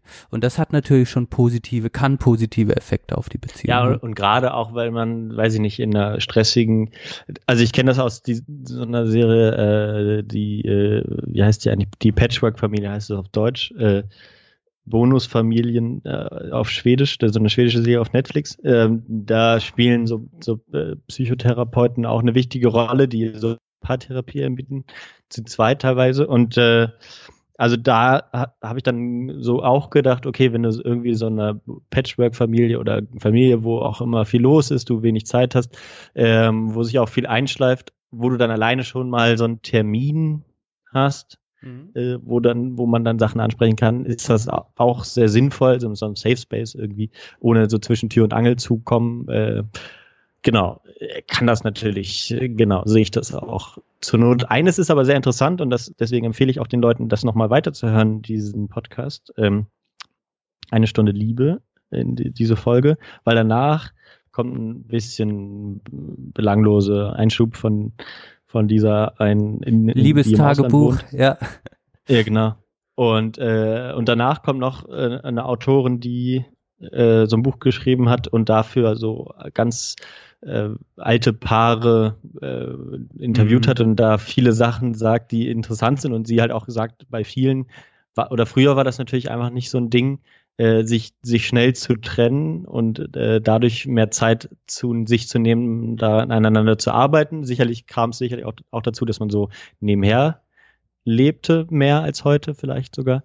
Und aber andererseits hätte auch niemand sich in so eine Paartherapie gesetzt. So, ne? Also es geht so die beiden Extreme viel schneller aufzugeben, viel schneller äh, oder viel eher sich professionelle Hilfe zu holen. Äh, diese beiden Extreme sind so auch Zeichen unserer Zeit, finde ich. Mhm. Klar, ja, also das gab es natürlich früher auch noch, noch nicht so, dass man, also da hatte es vielleicht auch mehr einen gesellschaftlichen Druck, auch zusammen zu bleiben, mhm. beziehungsweise auch eine wirtschaftliche Abhängigkeit von den Frauen zum Teil ihren mhm. Männern gegenüber. Ja. Ähm, da gibt es natürlich unterschiedliche Erklärungsmuster, aber fand ich auch sehr interessant. Die hat ja dann auch verschiedene Thesen ausgearbeitet, was für eine lange Beziehung dann wichtig ist. Ähm, ja, fand ich auch sehr sympathisch und ähm, ja, also das Resümee ist äh, für mich ist äh, ich, ich für mich ist mein Geheimnis äh, äh, so die, dass es schon auch Beziehung für mich ein bisschen es ist romantisch punktuell, aber es ist auch viel entzauberte Arbeit, Realität, Herausforderung, äh, ja, aushalten, schöne Momente, schlechte Momente. Und ich glaube, ich bin auch, weil es mir so vorgelebt äh, wurde und äh, weil ich auch äh, eher, ich bin eher Typ Langbeziehung, so lang, lange Beziehung. Mhm. Ja, also auch das, das ja. kann ich für mich persönlich so feststellen. Und äh, das, was so alles da so angesprochen worden ist, das fand ich irgendwie bereichernd und ähm, ja, ja. Um's, um den Bogen ganz äh, von, zum Anfang zu spannen, äh, ja, das Geheimnis einer, einer langen Beziehung ist wahrscheinlich, äh, dass es wirklich kein so richtiges Geheimnis gibt, sondern äh, dass man genau. irgendwie einfach probiert klarzukommen. Ja, es, es bleibt immer, immer die Frage, warum tut man sich das dann so an? Ne? Ähm, dann habe ich jetzt die ganze Zeit mal so drüber nachgedacht, wieso ist das über eigentlich so? Äh, war, kann ich ja auch verstehen, dass andere Leute das nicht wollen, aber natürlich steckt da in dieser, in dieser Arbeit daran oder wenn man länger zusammen ist, wenn man über einen bestimmten Punkt hinauskommt, nach dem ersten Jahr oder was weiß ich, äh, da steckt halt dann natürlich irgendwie was drin, wo sich auch ganz viel äh, offenbart nochmal bei der anderen Person und äh, ähm, man muss am Ende auch wollen, einfach äh, sowas gemeinsam anzugehen. So, und das ist schon krass und cool. Ja. Ja. Und man auch, auch extrem zu so einer spannend. Einheit zu verwachsen. Ich sehe, genau, ich sehe halt alte Leute, äh, teilweise so, die, das fasziniert mich auch so, dass die, die, dass die nicht mehr alleine können und so. Also keine Ahnung. Es ist nicht immer geil, sich das vorzustellen, aber irgendwie auch faszinierend. So viel dazu. Ihr kennt Machen nun das Geheimnis. Ja, super. ähm, vorhin habe ich angefangen, jetzt darfst du anfangen. Oder ich kann ja, auch okay. anfangen. Nee, ich habe schon rausgesucht. Irgendwie funktioniert mein iTunes gerade nicht. Auf dem Laptop liegt wahrscheinlich an der Festplatte. Deswegen muss ich kurz mein Handy rausholen. Und zwar nehme ich von ähm, Christine and the Queens Tilted. Tilted? Ja. Ist cooler Beat, coole Sängerin ähm, und so weiter. Macht Bock. Wieder mal ein Party-Song. Geil. Ist ja sowieso Party-Playlist. Äh, alles Playlist. ja, es ist wirklich eine alles Playlist. Es kann auf einen Party-Song äh, wie jetzt kann ein äh, eher emotionaler Song folgen. Ich habe jetzt einen Beziehungssong natürlich, jetzt in dem Fall für mich, ähm, zwischen oh, ja. Verena und mir. Und zwar von äh, Pink Floyd, Wish You Were Here. Das hat sich auf oh, irgendeine komische oh, ja. äh, Art und Weise ja. zu einer Platte von oder einem Lied, das wir zwei als Beziehung auch äh, als Beziehungslied, könnte man sagen, ganz pathetisch gesagt, miteinander pflegen. Wir hören das jetzt nicht jeden Tag, aber irgendwie verbindet es irgendwas in unserer Beziehung. Und ja. ähm, deshalb Pink Floyd kann eh noch auf die Playlist, äh, finden wir gut. Und äh, meine, meiner, meiner Ansage vorhin noch frönend habe ich natürlich noch geguckt, äh, noch einen kleinen Fun Fact, jetzt genau auch zu diesem Song. Und äh, zwar ist der Song entstanden als eigentlich melancholische Hommage an den ersten Frontmann von Pink Floyd, äh, Sid Barrett. Genau. Der dann äh, ausschied und danach Roger Waters, der Frontmann, äh, wurde. Und das Lied nochmal. Sehr kontroverse Person heutzutage. Ja, ja, genau. Ja. Und das Lied, also es ist eine Hommage äh, äh, an Sid Barrett, aber es, für mich ist es eine Hommage an das äh, Etwas, das ich mit Verena teile. An die Liebe. An die Liebe. Liebe. Sehr schön ja, wie gesagt, Playlist habt ihr auch nochmal verlinkt unten bei iTunes und Spotify unten in der Beschreibung, auf der Webseite. Guckt da mal vorbei. Und ja, den Rest brauchen wir jetzt nicht nochmal zu erwähnen, dass man uns weiterempfehlen, bewerten sollte, mal wieder auf iTunes zu gehen. Ne? Selbst wenn man da nicht hört, geht mal einfach rein. Twitter folgen. Wir sind da aktuell ganz gut aktiv. Ist schön. Ja, ist Du so. versuchst äh, ein bisschen äh, bisschen ohne, ohne, ohne, ähm, ohne Erfolg die äh, Madame, wie heißt das schon? Passmann. Passmann. Sophie Passmann reinzukriegen. Ja, ich, äh, das ist jetzt ein mehrerer Punkteplan. Zuerst ja, mache ich so, als würde sie, als wüsste ich gar nichts über ihr Leben. Äh, ich weiß aber, dass er aus Ettenheim Münster kommt und auf meiner Schule war. Das weiß sie aber noch nicht. Äh, ja. Ich werde sie langsam daran, daran heranführen. Das ist gut. Ja, also verfolgt unseren äh, Fünf-Punkte-Plan, äh, so wie Passmann hier in den Podcast zu kriegen. ich will nochmal herausstellen, du willst das. ich würde aber gerne mit. Ich würde natürlich mitmachen. Muss ich mich aber darauf vorbereiten. Vielleicht noch das Hörbuch hören. Ach, ich würde, nee, ich lese doch nicht ihr Buch. Das wäre, das wäre ein Gespräch über, das Thema müssten wir uns noch überlegen. okay gar kein Stress. So der Stream ähm, 2.0. Also bleibt, bleibt dran, abonniert uns und äh, blob, blob, blob. Bis bald. Bis bald. Wir wünschen Greta hin weiterhin eine gute Fahrt. Fritz Keller, oh ja. viel Spaß beim korrupten DFB. und äh, sagen Tschüss. Wen? Wen? Fritz, Fritz Keller? Keller? der Präsident vom SC Freiburg, wird neuer, wird höchstwahrscheinlich neuer DFB-Präsident. Aber da war doch auch so eine nette Frau im Rennen.